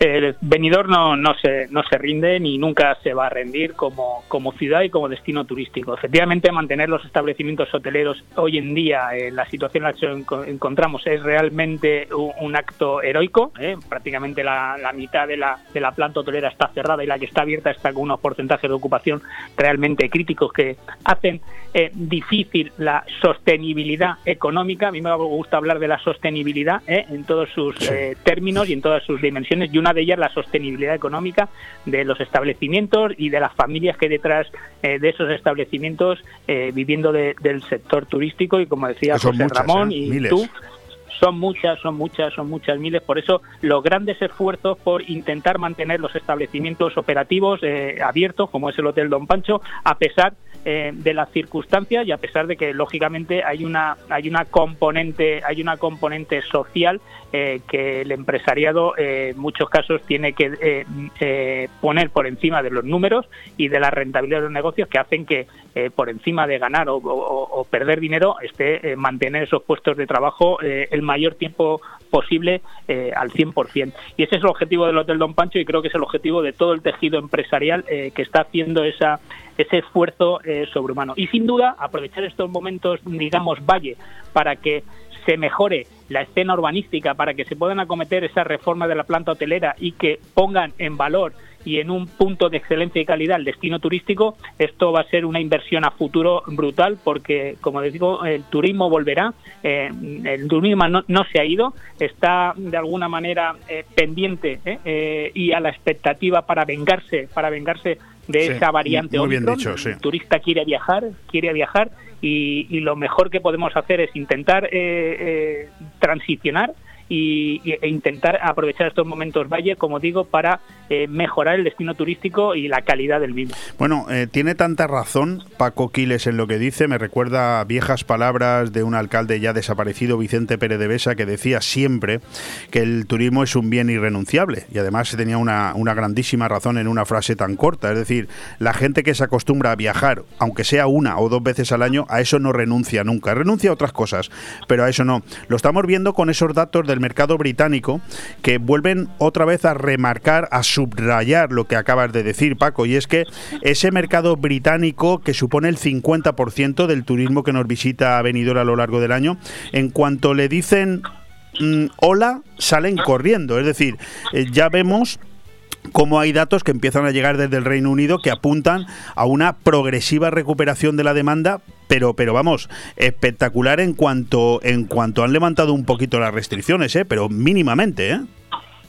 Así ha sido, Leopoldo, en cuanto en cuanto a esas eh, restricciones eh, de medidas de, movilidad, eh, el gobierno de Boris Johnson ha decidido aliviarlas y esto es un esto sin duda es una noticia a celebrar porque supone un cambio de tendencia y también un cambio de mentalidad porque el gobierno británico en otras olas no actúa así se ha dado cuenta de que efectivamente ellos también tienen que despegar y que tienen que eh, eh, levantar eh, en ese sentido ese, ese tipo de restricción pues ha reaccionado de una manera fantástica y se ha visto claramente cómo esa decisión ha venido acompañada con el incremento progresivo de las reservas eh, lo cual es una noticia fantástica para los hoteles que estamos abiertos y, por supuesto, para todos aquellos que están pendientes, están con el ojo encima de esos datos para a la mínima, eh, se me consta y sé que estarán deseosos de, poder abrir y ha sido, como digo, un efecto eh, inmediato la decisión de dejar eh, eh, aliviar esas medidas restrictivas para que el, turista británico eh, quiera venir a visitar Benidorm. Bueno, tú formas parte del comité ejecutivo de, de Osbeck, de la patronal hotelera en Benidorm y la comunidad valenciana. a mí me gustaría que me comentaras, que nos comentaras a los oyentes de Radio 4G, cuáles son esas perspectivas que tenéis a corto y medio plazo, no solamente mm, con lo que ya hemos comentado de esa perspectiva de recuperación, toquemos madera, ¿eh? porque mañana nos sale otra variante que la bautizan de otra manera y nos vuelven a fastidiar por completo, ¿no? Pero en cualquier caso, presuponiendo que eso no sea así, también hay noticias que no me importaría que tú, si quieres comentarlo también, noticias que dicen que esta puede ser la variante definitiva, porque en el momento que todo el mundo se contagie y lo supere, estamos todos inmunizados, por lo tanto se convertiría en una gripe convencional y empezaríamos a ver la vida como la hemos visto hasta hace 20 meses de una manera normal. Pero decía que la recuperación de ese mercado británico a medio plazo, o mejor dicho, a corto plazo, ¿cuáles son las perspectivas? ¿Qué os comentáis en el, entre los eh, asociados de Osbeck? Bueno, entre los asociados de Orbe y en, definitiva entre, entre el tejido empresarial eh, turístico de la Plaza de Benidorm, lo que hay es, en, primer, hay, hay mucha eh, eh, ilusión porque realmente este cambio, como decía, de tendencia del gobierno británico que permite que al turista británico se le pongan las cosas más fáciles para salir, aunque otro tema sería a ver cuáles son las restricciones que nuestro propio gobierno español le pone al turista británico. Es decir, nosotros parece que ahora se lo estamos poniendo más difícil para que entre a, las limitaciones que le pone el propio gobierno británico. No tiene sentido que un niño mayor de 12 años por venir de UK eh, tenga una serie de restricciones para entrar, pero si viene de Francia o de otro eh, país, eh, ese mismo niño pueda acceder. Con lo cual, ese sería otro, otro debate de, que el gobierno español pudiese ayudar a que ese turista británico, que es el principal país emisor para el sector pudiese tenerlo un poquito un poquito más fácil pero como digo esta este este renacer este volver a que lleguen las reservas en el corto plazo el, el, tejido empresarial del sector turístico lo ve con mucha esperanza de que se pueda consolidar y pueda seguir manteniéndose porque ya nuestra campaña de cara a la Semana Santa y de ahí en adelante tenía unos datos eh, eh muy esperanzadores y llevaban un, y, el ritmo de reservas era bueno. Sí que afectaron las cancelaciones al más corto plazo, a todas las reservas de diciembre y enero, pero esas que teníamos para marzo, abril y en adelante eh, se mantienen en, en, en, en nuestros sistemas y esperamos que no solamente se mantengan, sino que, vayan creciendo, porque necesitamos recuperar eh, todo ese eh, turismo británico que se estima que aproximadamente hemos conseguido que vuelva un 20%, pero nos queda volver a recuperar el otro 80% para volver a, ser eh, lo que siempre ha sido venidor, que es referencia, referencia Eh, del sector turístico. Paco, estoy. mm, tengo delante mía en el monitor de mi ordenador, estoy viendo en vivo y en directo el inicio de una rueda de prensa que se va a dar en estos momentos en Fitur, en IFEMA, en, la institución ferial madrileña, donde se celebra cada año desde. est- eh, creo que este año cumplimos 40 años, si no me equivoco, porque fue en el 81 cuando se puso en marcha la feria turística Fitur, eh, que se celebra la próxima semana, la Feria Internacional de Turismo más importante que se celebra en España y una de las tres más importantes del mundo, junto a la ITV de Berlín y la World Travel Market de Londres.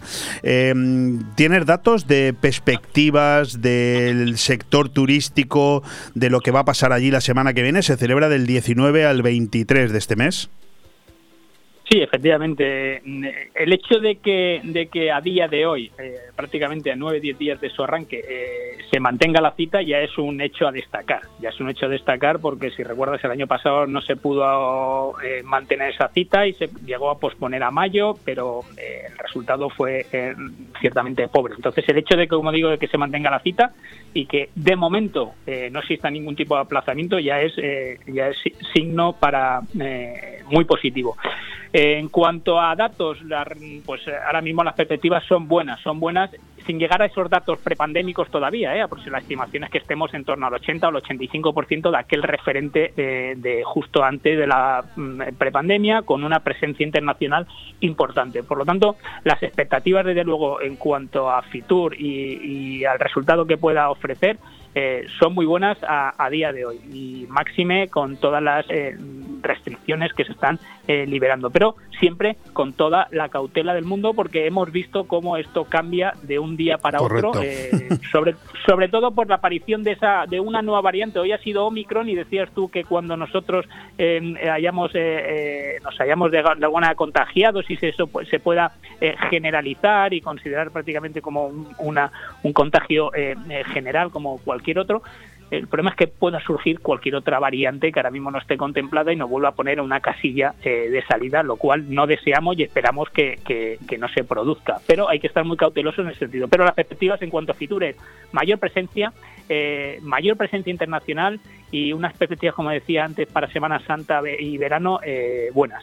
Bueno, es evidente que todo el mundo sabe de lo que hablamos cuando nos referimos a Fitur, pero por si queda algún despistado, simplemente decir que es la primera cita anual para los profesionales del turismo a nivel mundial y la feria líder para los mercados tanto receptivos como emisores de Iberoamérica y del resto del planeta. Por supuesto, Benidorm estará allí y en el mostrador de Benidorm, como es obvio, estará el Hotel Don Pancho, un hotel del que normalmente me quedo sin tiempo para preguntarte, hoy no lo voy a hacer. Hoy, prefiero dejarme otras cosas en el tintero, pero sí quiero preguntarte que nos cuentes qué novedades, qué cosas podemos disfrutar aquellos ciudadanos que vivimos en Benidorm y en la comarca, además de ese espléndido buffet que estoy viendo ahora mismo aquí, en ese banner que tenéis colocado en el frontal de la página de radio4gbenidor.com, un buffet a disposición de cualquiera, no solamente de los clientes del hotel, ¿verdad?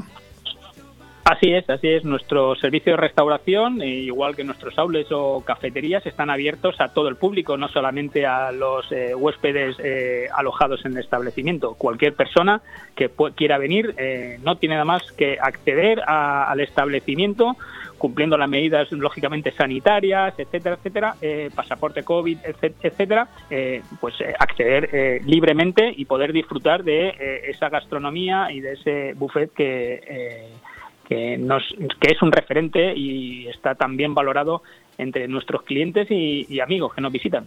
¿Algún otro Eh, servicio que quieras destacar también que podamos utilizar los ciudadanos de la zona?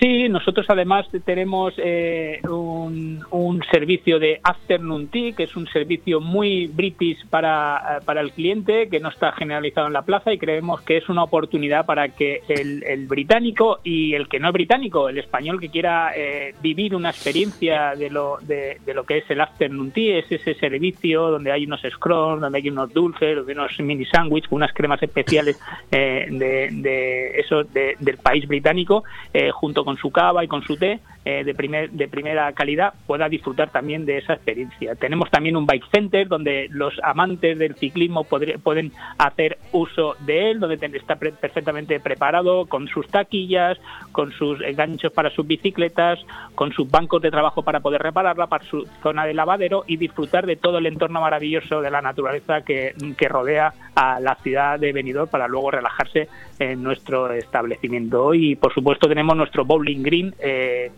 totalmente totalmente oficial para disfrutar de ese maravilloso deporte que tan feliz hace al, cliente británico y a cualquier usuario del mismo. Bueno, pues eh, escuchando hablar a Paco Quiles, uno llega a la conclusión no solamente de que cuando nos referimos al Hotel Don Pancho estamos hablando de, bueno, pues de un modelo a seguir en cuanto a posibilidades de ocio, de gastronomía, eh, de diversión en líneas generales eh, a, a disposición de cualquier oyente de Radio 4G, sino que estamos oyendo también la voz de una persona que, como bien ha dicho a lo largo de la conversación que hemos mantenido, no pierde la ilusión, que es lo que tenemos que tener todos, es decir, en ningún momento permitir que la ilusión desaparezca, porque Benidorm es un motor económico, un motor turístico al que nunca le van a fallar sus principales parques temáticos, que son la playa, el sol, el mar y su clima. Por lo tanto, máxima confianza y darte las gracias una vez más, Paco, por habernos servido de brújula en este, en este camino tan tortuoso que está siguiendo el turismo, que esperemos esté ya en la recta final y todos sean buenas noticias a partir del inicio de este 2022.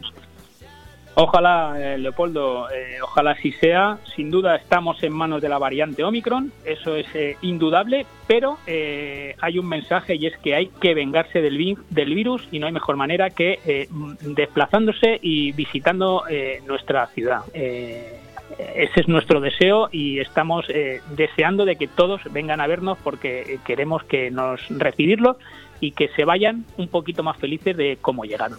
Fantástico. Muchísimas gracias. Paco Quiles, director general del Hotel Don Pancho. Un fuerte abrazo. Un abrazo para ti, Leopoldo, y para todos los oyentes que nos escuchan.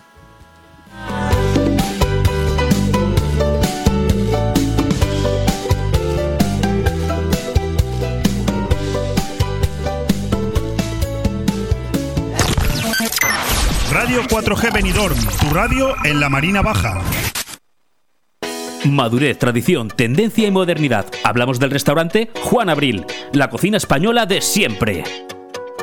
Restaurante Juan Abril. Arroz seco, meloso, caldoso, de pescado, de carne, con verdura, con bogavante, caldero de pescado, las mejores carnes y sus guisados caseros de toda la vida. En Altea, Passeig del Mediterráneo 14. Reservas al 96 584 37 22, porque nuestra casa es su casa. Vive la cultura en Finestrat. Llega a Finestrat la exposición Muses per de Mari Carmen Ginares Lloret. Una selección de pinturas, esculturas y grabados dedicados a la mujer. Abierta al público hasta el 15 de enero en el Museo de Finestrat, Parque Font de Carré. Vive la cultura en Finestrat, porque en Finestrat lo tienes todo. Badabadum, badum. Badum, badum, badero, que es aquello que reluce en lo alto del castillo. Es un cartel de rojiza que me está vendiendo el piso. Badabadum, badum, badum, badum, badero. Grupo Rojiza, inmobiliaria, gestoría inmobiliaria, seguros, administración de fincas y servicios y suministros para el hogar. Rojiza, tu centro global del hogar. www.gruporojiza.com Aire fresco Programa patrocinado por Hotel Don Pancho, Fomento de Construcciones y Contratas, Exterior Plus y Actúa, Servicios y Medio Ambiente.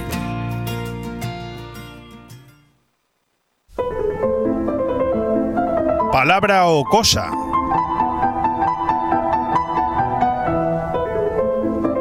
Con Luis Mayor y Guillermo del Pino. Pues sí, volvemos a la tradición de contar con nuestros colaboradores. Lo acabamos de hacer eh, con Paco Quiles de, bueno, eh, el pan nuestro de cada día. No hemos conseguido encontrar la cabecera a tiempo, pero aquí no ha pasado. ¿eh? Aquí en Palabra o Cosa sí que hemos metido esa cabecera maravillosa con ese piano que una semana ilustra Luis Mayor y otras, como la de hoy, Guillermo del Pino. Guillermo, ¿qué tal estás? Hola, buenos días, Leopoldo. Bueno, ante todo, feliz año nuevo. Lo mismo te digo, feliz año nuevo, esperemos que sea así. Bueno, yo ya digo feliz Semana Santa, siguiendo un poco el patrón de mi compañero Manolo Saplanelles, que dice que hay que adelantarse a los tiempos. Y como lo de feliz año nuevo ya se, para mí ya se queda un poco lejano, pues yo ya feliz Semana Santa. Bueno, pues nada, feliz Semana Santa y si quieres ya feliz próximo verano. Oye, ya puestos a ello, ¿Dó- ¿Dónde se encuentra usted, don Guillermo? Pues yo sigo en mi tierra eh, disfrazado de soldado ruso de, de la batalla de, de Stalingrado. ¿En Valladolid estás? Estoy en Valladolid. Lo que pasa es que hoy concretamente estoy entre entre Valladolid y Zamora, porque vamos a pasar el día a Zamora, Qué esta bueno. bella ciudad. Y He estado, he estado allí, es en una ciudad eh, surcada por el río Duero, ¿eh? cuyo casco antiguo es eh, maravilloso. ¿eh? A mí me encantó el casco antiguo de, de- de- de Zamora. Efecti- Efectivamente, Zamora, tanto como las otras ciudades de- que no son a lo mejor tan renombradas como Segovia o Salamanca, pero son ciudades para pasear, para contemplar sus iglesias su- y, y sus edificios. Yo tengo que, hay- tengo que decirte que, como tú bien sabes, con Autocaravana Vivir viajo mucho ¿eh? y, y por, eh, por Castilla y León he ido bastante, me queda mucho por conocer, pero bastante. Y de todas las capitales de provincias que he visitado, que creo que son todas, la única que no me ha gustado nada, y lo digo así abiertamente, hablo de la capital, ¿eh? no de la provincia, ha sido Palencia. La, la capital no me gustó nada, nada, nada. Ahora, el resto de capitales, desde Valladolid, Salamanca, Zamora, León, eh, Burgos, eh, Soria, incluso Soria, eh, siendo la capital muy pequeñita, pero, pero está es, es bonita, ¿no? Pero Palencia no me gustó. Ahora, mm, Zamora me llamó la atención, ¿eh? Tanto la provincia como la, la propia capital, ¿eh? Efectivamente. Y además estamos en tierras de, de vino, de tierras de Toro. los vinos de toro, o sea que no, ni te cuento ya aquí. Fantástico, joder. Voy a hablar contigo antes de que empecéis a pegarle al toro, si no, luego, luego ya va a ser difícil. Bueno, hoy estamos con Guillermo del Pino en esta colaboración semanal de Palabra o Cosa. Él suele traernos siempre unas sinopsis muy completas. Hoy, por supuesto, Guillermo del Pino, como no puede ser de otra manera, pues nos quiere hablar de qué. Pues de los Reyes Magos, por eso me ha dicho lo de feliz año. Pues todo tuyo, eh, Guillermo, adelante que luego se nos va el tiempo y no te dejo hablar. Venga, empiezo diciendo lo que eran los Reyes Magos. Según el nombre que reciben y según la tradición cristiana, a unos sacerdotes sabios o eruditos que acudieron desde Oriente a rendir homenaje a Jesús de Nazaret después de su nacimiento. Eso es la tradición que cuentan de los Reyes Magos. Lo de magos no es que eran unos eh, personas que hacían magia, sino que en Persia a los sacerdotes sabios les llamaban magos. Viene de la palabra magusa y que se, luego se reconvirtió en magos en, griego y luego aquí pasó pues como en singular en mago. Pero entiéndase que era sacerdotes sabios. Y los, el, el único que habla de, de los Reyes Magos es San Mateo en su Evangelio, que de- les describe como unos magos de Oriente que fueron a rendir homenaje y entregarle a Jesús regalos de gran riqueza simbólica, oro, incienso y mirra. Pero ni siquiera dijo sus nombres, ni cuántos eran, ni si eran reyes. Eh, esto ha sido a través de la tradición cristiana que se les, ha- han ido ya, digamos, componiendo su fisonomía y su aspecto. Entonces, eh, también, también San Mateo menciona el tema de, la estrella de Belén. Dice que vieron aparecer por el oeste la estrella de Belén, aunque no aclara si se trataba de un planeta, una estrella o cualquier otro fenómeno astronómico. Solamente según los escritos, los sabios viajaron siguiendo la estrella y ésta se detuvo sobre el lugar en que Jesús nació, en Belén. Eso es lo único que alude a los Reyes Magos San Mateo.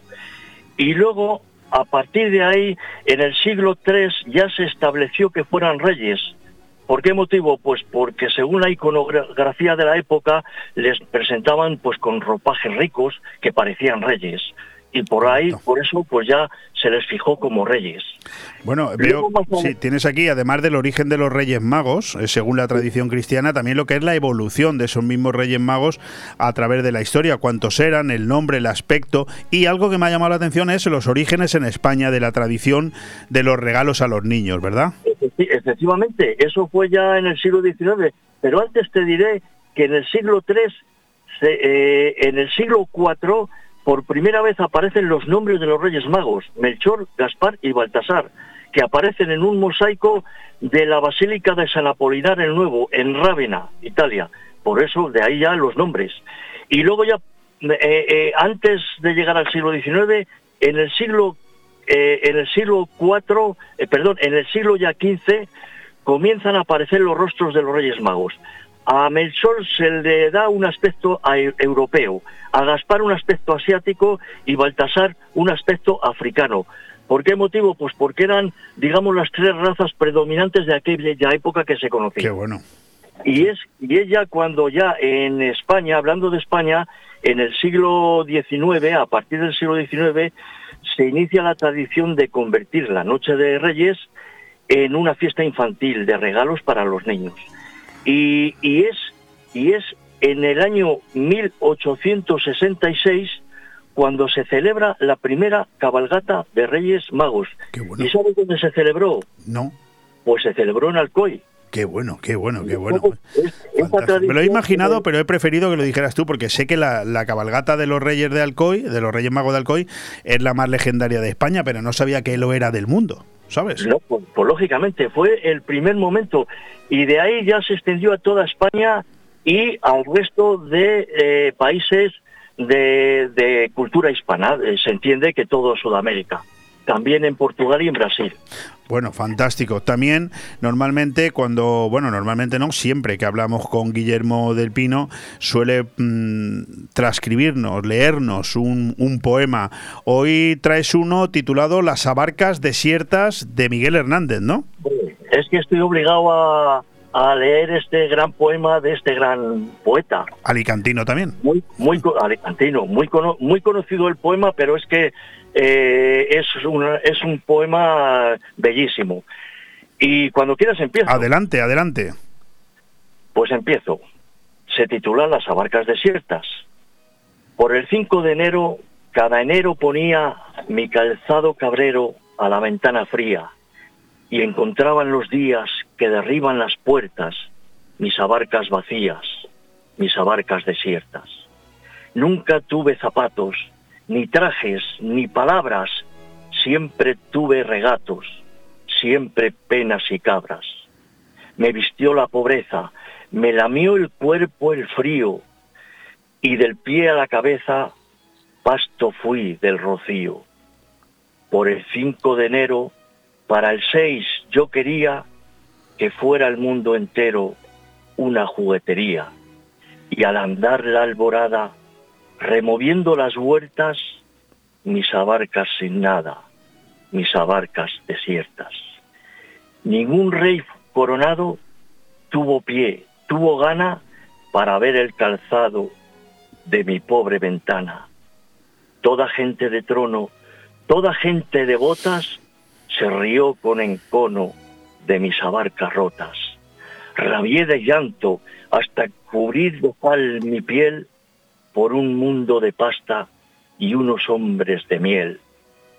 Por el 5 de enero, de la majada mía, mi calzado cabrero a la escarcha salía, y hacia el 6 mis miradas hallaban en sus puertas mis abarcas heladas, mis abarcas desiertas.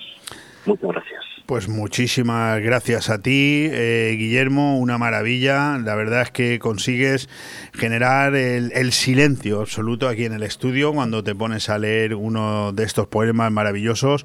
Quiero darte las gracias, desearos a todos, a ti, a tu familia, los compañeros que vayáis hoy a Zamora, que paséis un magnífico día. No sé qué tiempo hará por ahí, aquí nos ha salido un día muy gris, lluvioso, pero en cualquier caso estamos en invierno y por ahí tiene que hacer frío, ¿no? Sí, aquí seguimos la misma tónica. Hoy hace un día bueno porque hace, mira, 8 grados, pero hay sol. Y no es, mal, no es malo. Bueno. Y bueno, pues eso es. Oye, un abrazo muy fuerte para todos, para mis compañeros de Cleven. Correcto. Y que les veré próximamente cuando regrese a Benidorm. Para todos vosotros de vuestra emisora. Y no se te olvide de que está pendiente hacer una segunda parte de los de los temas de amor y desamor. Pues cuando, cuando tú quieras, yo estoy encantado. La, la semana que viene tendremos aquí a Luis Mayor, pero a la siguiente vamos con ello. Efectivamente, además habrá una sorpresa porque ya no hablaré de amor ni de desamor, pero sí de un tema que tiene mucho que ver. Pero ahí lo dejo, no digo más. Fantástico, Guillermo, muchísimas gracias, feliz día, un fuerte abrazo y estamos en contacto. Venga, un abrazo, Leopoldo, hasta siempre.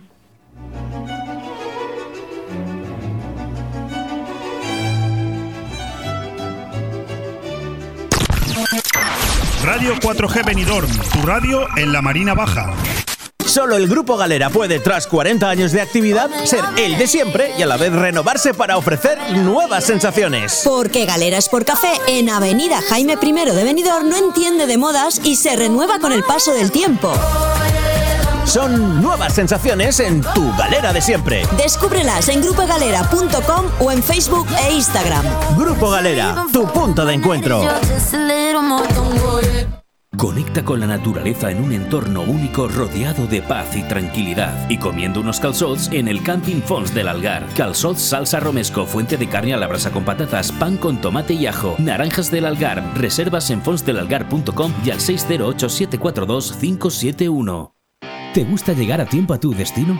¿Volver a casa tan cómodo y seguro como si fueras tú mismo el que conduces? Radio Taxi Benidorm. El mejor servicio a tu entera disposición. Descárgate nuestra aplicación Pide Taxi para el móvil y solicita un taxi de la manera más fácil. Visita nuestra web radiotaxibenidorm.com. Radio Taxi Benidorm 96 586 26 26. Aire Fresco. Programa patrocinado por Hotel Don Pancho, Fomento de Construcciones y Contratas, Exterior Plus y Actúa, Servicios y Medio Ambiente.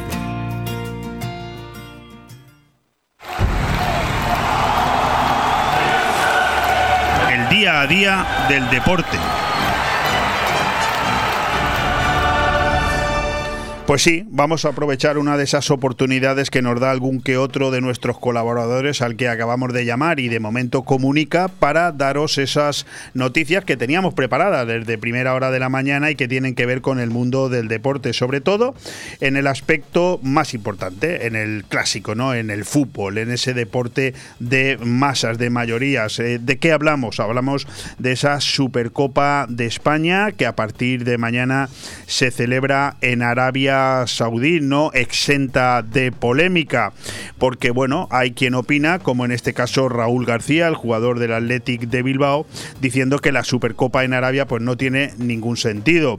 El jugador del Athletic considera que estas decisiones alejan el fútbol de los aficionados, pero polémicas aparte, hay que decir que mañana se juega esa primera semifinal entre el Barça y el Real Madrid que ya velan armas los dos en Riyadh de cara a esa semifinal de la Supercopa y que bueno, al final estamos hablando de un clásico, un clásico que va a enfrentar al equipo de un Xavi que se estrena como técnico ante el equipo blanco con una tarea importante, es la de ganar al menos la batalla del medio campo. Y por un lado el contraste de edades, tenemos a un Dani Alves que ya ha debutado de nuevo, redebutado, como dijo él, con el Barça contra un Vinicius en plan estelar en el Real Madrid con 21 años y Alves 38, vamos, un duelo absoluto de generaciones. Por otro lado, pasado mañana jueves tendremos la segunda semifinal de esta Supercopa de España que enfrentará, como acabamos de decir, al Atlético de Madrid y al Atleti de Bilbao. Bueno, insisto, las polémicas aparte, esto es, eh, este es el titular principal en el mundo del fútbol, sin descartar algo que nos interesa o que nos afecta eh, de manera importante aquí a la provincia de Alicante, es la victoria anoche de un Elche que eh, sacó un resultado muy positivo del estadio del el español, venciendo por 1-2, eh, convirtiendo esto en su primera victoria fuera de casa en lo que va de temporada. Hay que reconocer que el Elche, desde que ha cambiado al entrenador, desde que está Francisco al frente del equipo, ha mejorado muchísimo sus estadísticas, cosa que tiene que seguir haciendo, porque sigue en puestos peligrosos, si no de descenso directo, sí muy peligrosos. También en el mundo del fútbol destacar esa Copa de África que se está jugando con cerca de 200 futbolistas que son, ojo, nacidos en Europa y que en cambio están jugando en sus diferentes selecciones como Túnez, Marruecos, Argelia, Mauritania, Cabo Verde, Senegal, Guinea-Bissau, etcétera, etcétera. En cualquier caso, Francia con 113 jugadores y España con 21 lideran una diáspora con estrellas como Haller, Márez, Ashraf. En cualquier caso, estaremos atentos a esa Copa de África importante que se está celebrando. Por otro lado, en el ámbito también deportivo, simplemente destacar que siguen el, celebrándose el Dakar y por otro lado también se pone en marcha de nuevo la Liga Europea de Baloncesto.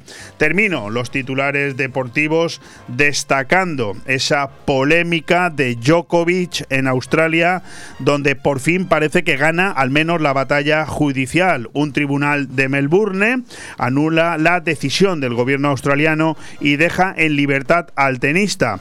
El ministro de Inmigración de aquel país valora si aplica la parte más dura de la ley para expulsar al jugador y no dejarle entrar en el país en los próximos tres años. Bueno, veremos cómo acaba toda esta polémica que sin lugar a dudas es un refrendo de lo mal que se está haciendo todo a nivel mundial con respecto al COVID.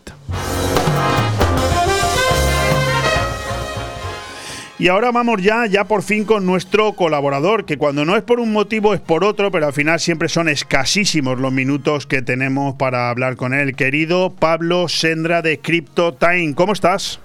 Muy bien, eh, Leopoldo. Perdona, discúlpame. no hay ningún problema. El problema es que te encargas de una sección que da mucho que hablar, como es el mundo del Bitcoin, de las criptomonedas, hoy con numerosos titulares y en cambio es muy poquito el tiempo que tenemos. Pero no pasa nada. Vamos a empezar por decir que ya es este la tercera entrevista, la tercera colaboración que tenemos con Pablo Sendra, que las dos primeras han gustado mucho, lo sé, y que los, que los oyentes nos hablan de complicaciones, sobre todas esas complicaciones para entender lo que estamos eh, comentando, en esa, sobre todo en esa fase inicial, porque hay una componente técnica y hay una componente financiera matemática que generan muchísimas dudas. Y yo digo, y más que van a seguir generando. en cualquier caso, vamos a ver si tenemos algún minuto para explicar estas dos componentes. Pero yo quería aprovecharme de tu experiencia, Pablo, para preguntarte por algunas noticias directamente del mundo del Bitcoin y de las criptomonedas supongo que estarás al corriente de que el Bitcoin marca su peor inicio de año desde 2012. El Bitcoin cayó ayer por quinta jornada consecutiva en seis días, un registro que marca su peor comienzo de año desde 2012. ¿Te puedo preguntar qué quiere decir esto, Pablo? Bueno, Leopoldo, esto yo creo que ya lo he explicado. ¿Te acuerdas que te expliqué los ciclos de halving? Y que cuando digamos, se hace un halving, que significa que la recompensa de bitcoins que reciben los mineros se reduce a la mitad. Entonces, claro, eh, a menor disponibilidad de bitcoins nuevos, pues el precio sube. Entonces, digamos que cuando hay un evento de halving, que es cada cuatro años aproximadamente, pasó uno hace año y medio, pues un poco antes, porque el mercado adelanta, ¿vale? Y durante un periodo, eso nunca se sabe, pero sobre un año, año y medio, pues el Bitcoin busca su precio, por eso ha tenido esas revalorizaciones tan altas. Hablamos de que ha bajado, claro, de 60.000 ha bajado a 40.000 eh, euros por Bitcoin, más o menos, eh, pero ¿qué precio estaba hace un año? Eh, claro. no des las cosas por hechas, Pablo. Explícala porque el que nos escucha no, lo sabe. No puede subir. Lo más normal es que ahora, de hecho yo hablo con mucha gente y bueno, la, previsión, pero que eso no lo sabe nadie, pues puede llegar a bajar incluso bastante más, en torno de 20, 30 mil. ¿A cuánto estaba el año pasado? Pues sobre a estas alturas sobre 20.000 dólares. te O sea que digo aún en habiendo bajado 20.000, sigue estando al doble que el año pasado. Es lo que Claro, quieres decir, pasado ¿no? te digo, estaba, estaba a 27, esta- estuvo a 27.000 euros justo ahora, hace un año, justo ahora. Bueno, pues Pero ahora está que- a 40.000, significa que está muy bien comparado con el año pasado, aunque ha llegado a estar a 60.000. Sí, vamos, es que si, si mirásemos, pues hace dos años, pues estaba a 6.000. Hay otro titular que a mí me gustaría comentar contigo, sobre todo desde el punto de vista de tu experiencia. Las criptomonedas, dos puntos. El cebo que ha hecho ganar a los ciberdelincuentes casi 12.400 millones de euros en 2021. ¿Qué quiere decir esto, Pablo? Bueno, a ver, las criptomonedas como eh, son no son anónimas, son seudónimas, digamos que son, son una herramienta que el delincuente puede usar y le puede ayudar mucho. A la vez, también puede ser lo contrario. Eh, han habido casos de secuestros de por ejemplo en Estados Unidos de sistemas eléctricos cosas así que como le reciben el pago en bitcoins los localizan en el momento que lo retiran aunque cambien de wallet y tal eso se rastrea y se puede encontrar a la persona incluso de forma más fácil que si fuese con dinero metálico es decir pero sí que es verdad que son una herramienta muy buena que tienen los scammers pues para se crean tokens que son muy sencillos de crear y la gente mete su dinero pues porque no desconocen el tema y también bueno pues rollo especulativo, la gente se piensa que una cosa que acaba de salir nueva, que puede subir mucho, y luego los los que crean esto pues lo, lo llevan a cero. Esto ha pasado, ¿no? Hay, hay un caso muy curioso y se creó una moneda de mm, sobre el juego, vamos que no, no, no es nada, ¿vale? Una moneda sobre el, sobre la película esta de del juego del calamar, la serie de Netflix tan famosa. Eh, Pues se creó la moneda el Squid Token, ¿sabes? Y, y bueno, hay un un youtuber que estaba en directo viendo la, el valor de la moneda. En ese momento esa moneda valía trillones, o sea, miles de millones de euros supuestamente, y la llevaron a cero en cuestión de, de segundos. Eh, es la excusa es la excusa exacta, perfecta, pero vamos que cuando uno apuesta por proyectos que conoce, que tienen algo detrás, pues esto es muy muy muy difícil que le suceda. Es una apuesta por Bitcoin, por Ethereum, por monedas que son conocidas, que hay un equipo de desarrollo que además conocemos las personas, etcétera, etcétera. Eh, un scammer un- nunca te va a decir exactamente quién es, no te va a poner una foto, un nombre. Eh, hay un titular que me ha llamado muchísimo la atención este fin de semana cuando leía un suplemento de economía. Decía la revolución de los cajeros que nacen cada cinco días.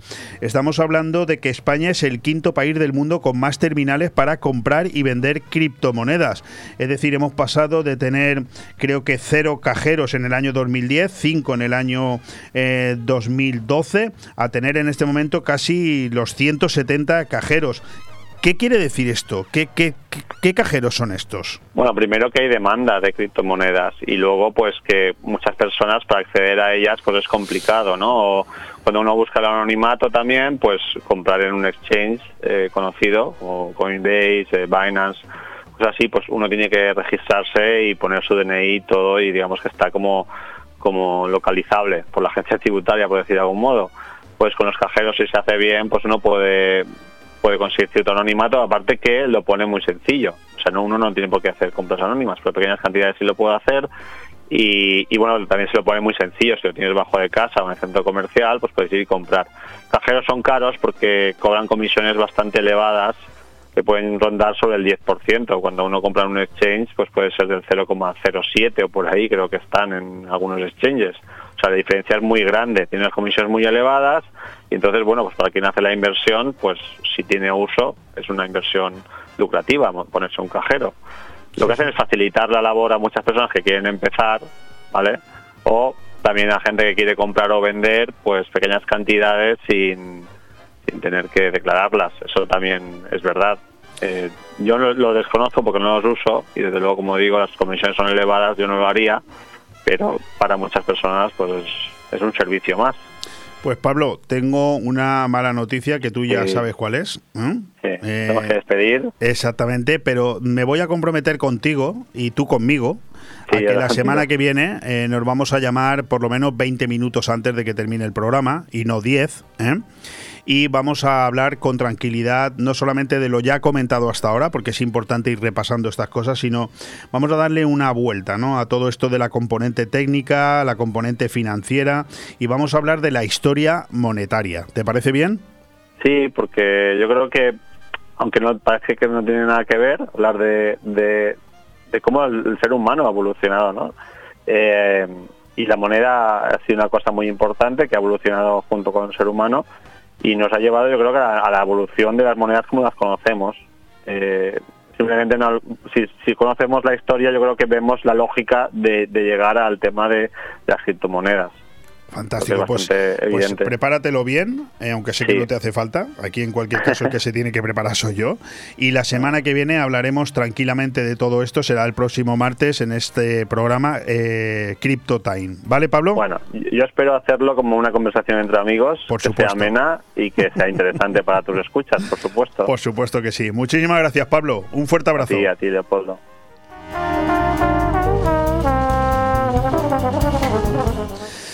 Pues dos minutitos nos quedan para marcharnos. El señor José Luis García, de la familia de los García, de toda la vida. Sé que su tío es José María García, ¿no? José Luis, no es ¿No es tu tío José María García? Exactamente. Exactamente. Pero ponte el micrófono, muchacho, cuando hables. No, bueno, pues nada, pues nada. Bueno, en cualquier caso, eh, un éxito, ¿no? Haber tenido hoy aquí de compañero a, a, José Luis García. Ha sido un programa fantástico, nos lo hemos pasado muy bien. Yo no sé si a él se le habrá pasado rápido pero a mí se me ha pasado rapidísimo. Son dos horas de radio las que llevamos ya aquí contigo y apenas minuto y medio simplemente para decirte que es mi obligación cuando termina un programa eh, agradecer a todos los que hoy han querido estar aquí con nosotros. En primer lugar al técnico, a José Luis García, que era su primera experiencia conmigo, la tuvo ayer también con Manolo Saplanelles, satisfactoria. Es siempre bueno tener un recambio. Feliz viaje a nuestro compañero eh, Alejandro Ronzani, que en este momento está cogiendo el avión para salir ir hacia Italia y disfrutar de su familia durante dos semanas. Y también agradecer de una manera importante la presencia hoy aquí en los micrófonos de Radio 4G Venidor de José Ramón González de Zárate, uno de los eh, principales concejales del equipo de gobierno del Ayuntamiento de Venidor del Partido Popular y también desde hace seis meses diputado en la Diputación Provincial de Alicante, que nos ha puesto al corriente de bueno muchos de los temas de actualidad de Venidor. En el capítulo de colaboraciones hemos tenido con nosotros a Paco Quiles, director general del Hotel Don Pancho, en esta sección El Pan Nuestro de cada día para hablarnos del sector turístico que nos da a todos de comer, no te olvides de eso, a todos, de una manera directa o indirecta. Después hemos contado con Guillermo del Pino, que en su sección de Palabra o Cosa nos ha hablado de la historia de los Reyes Magos y acabamos de terminar el programa con Pablo Sendra de CryptoTime hablándonos de esas noticias que circulan en torno al Bitcoin, las criptomonedas, los cajeros, etcétera. Cinco segundos y nos marchamos. Muchas gracias. Mañana aquí a la misma hora. Un abrazo.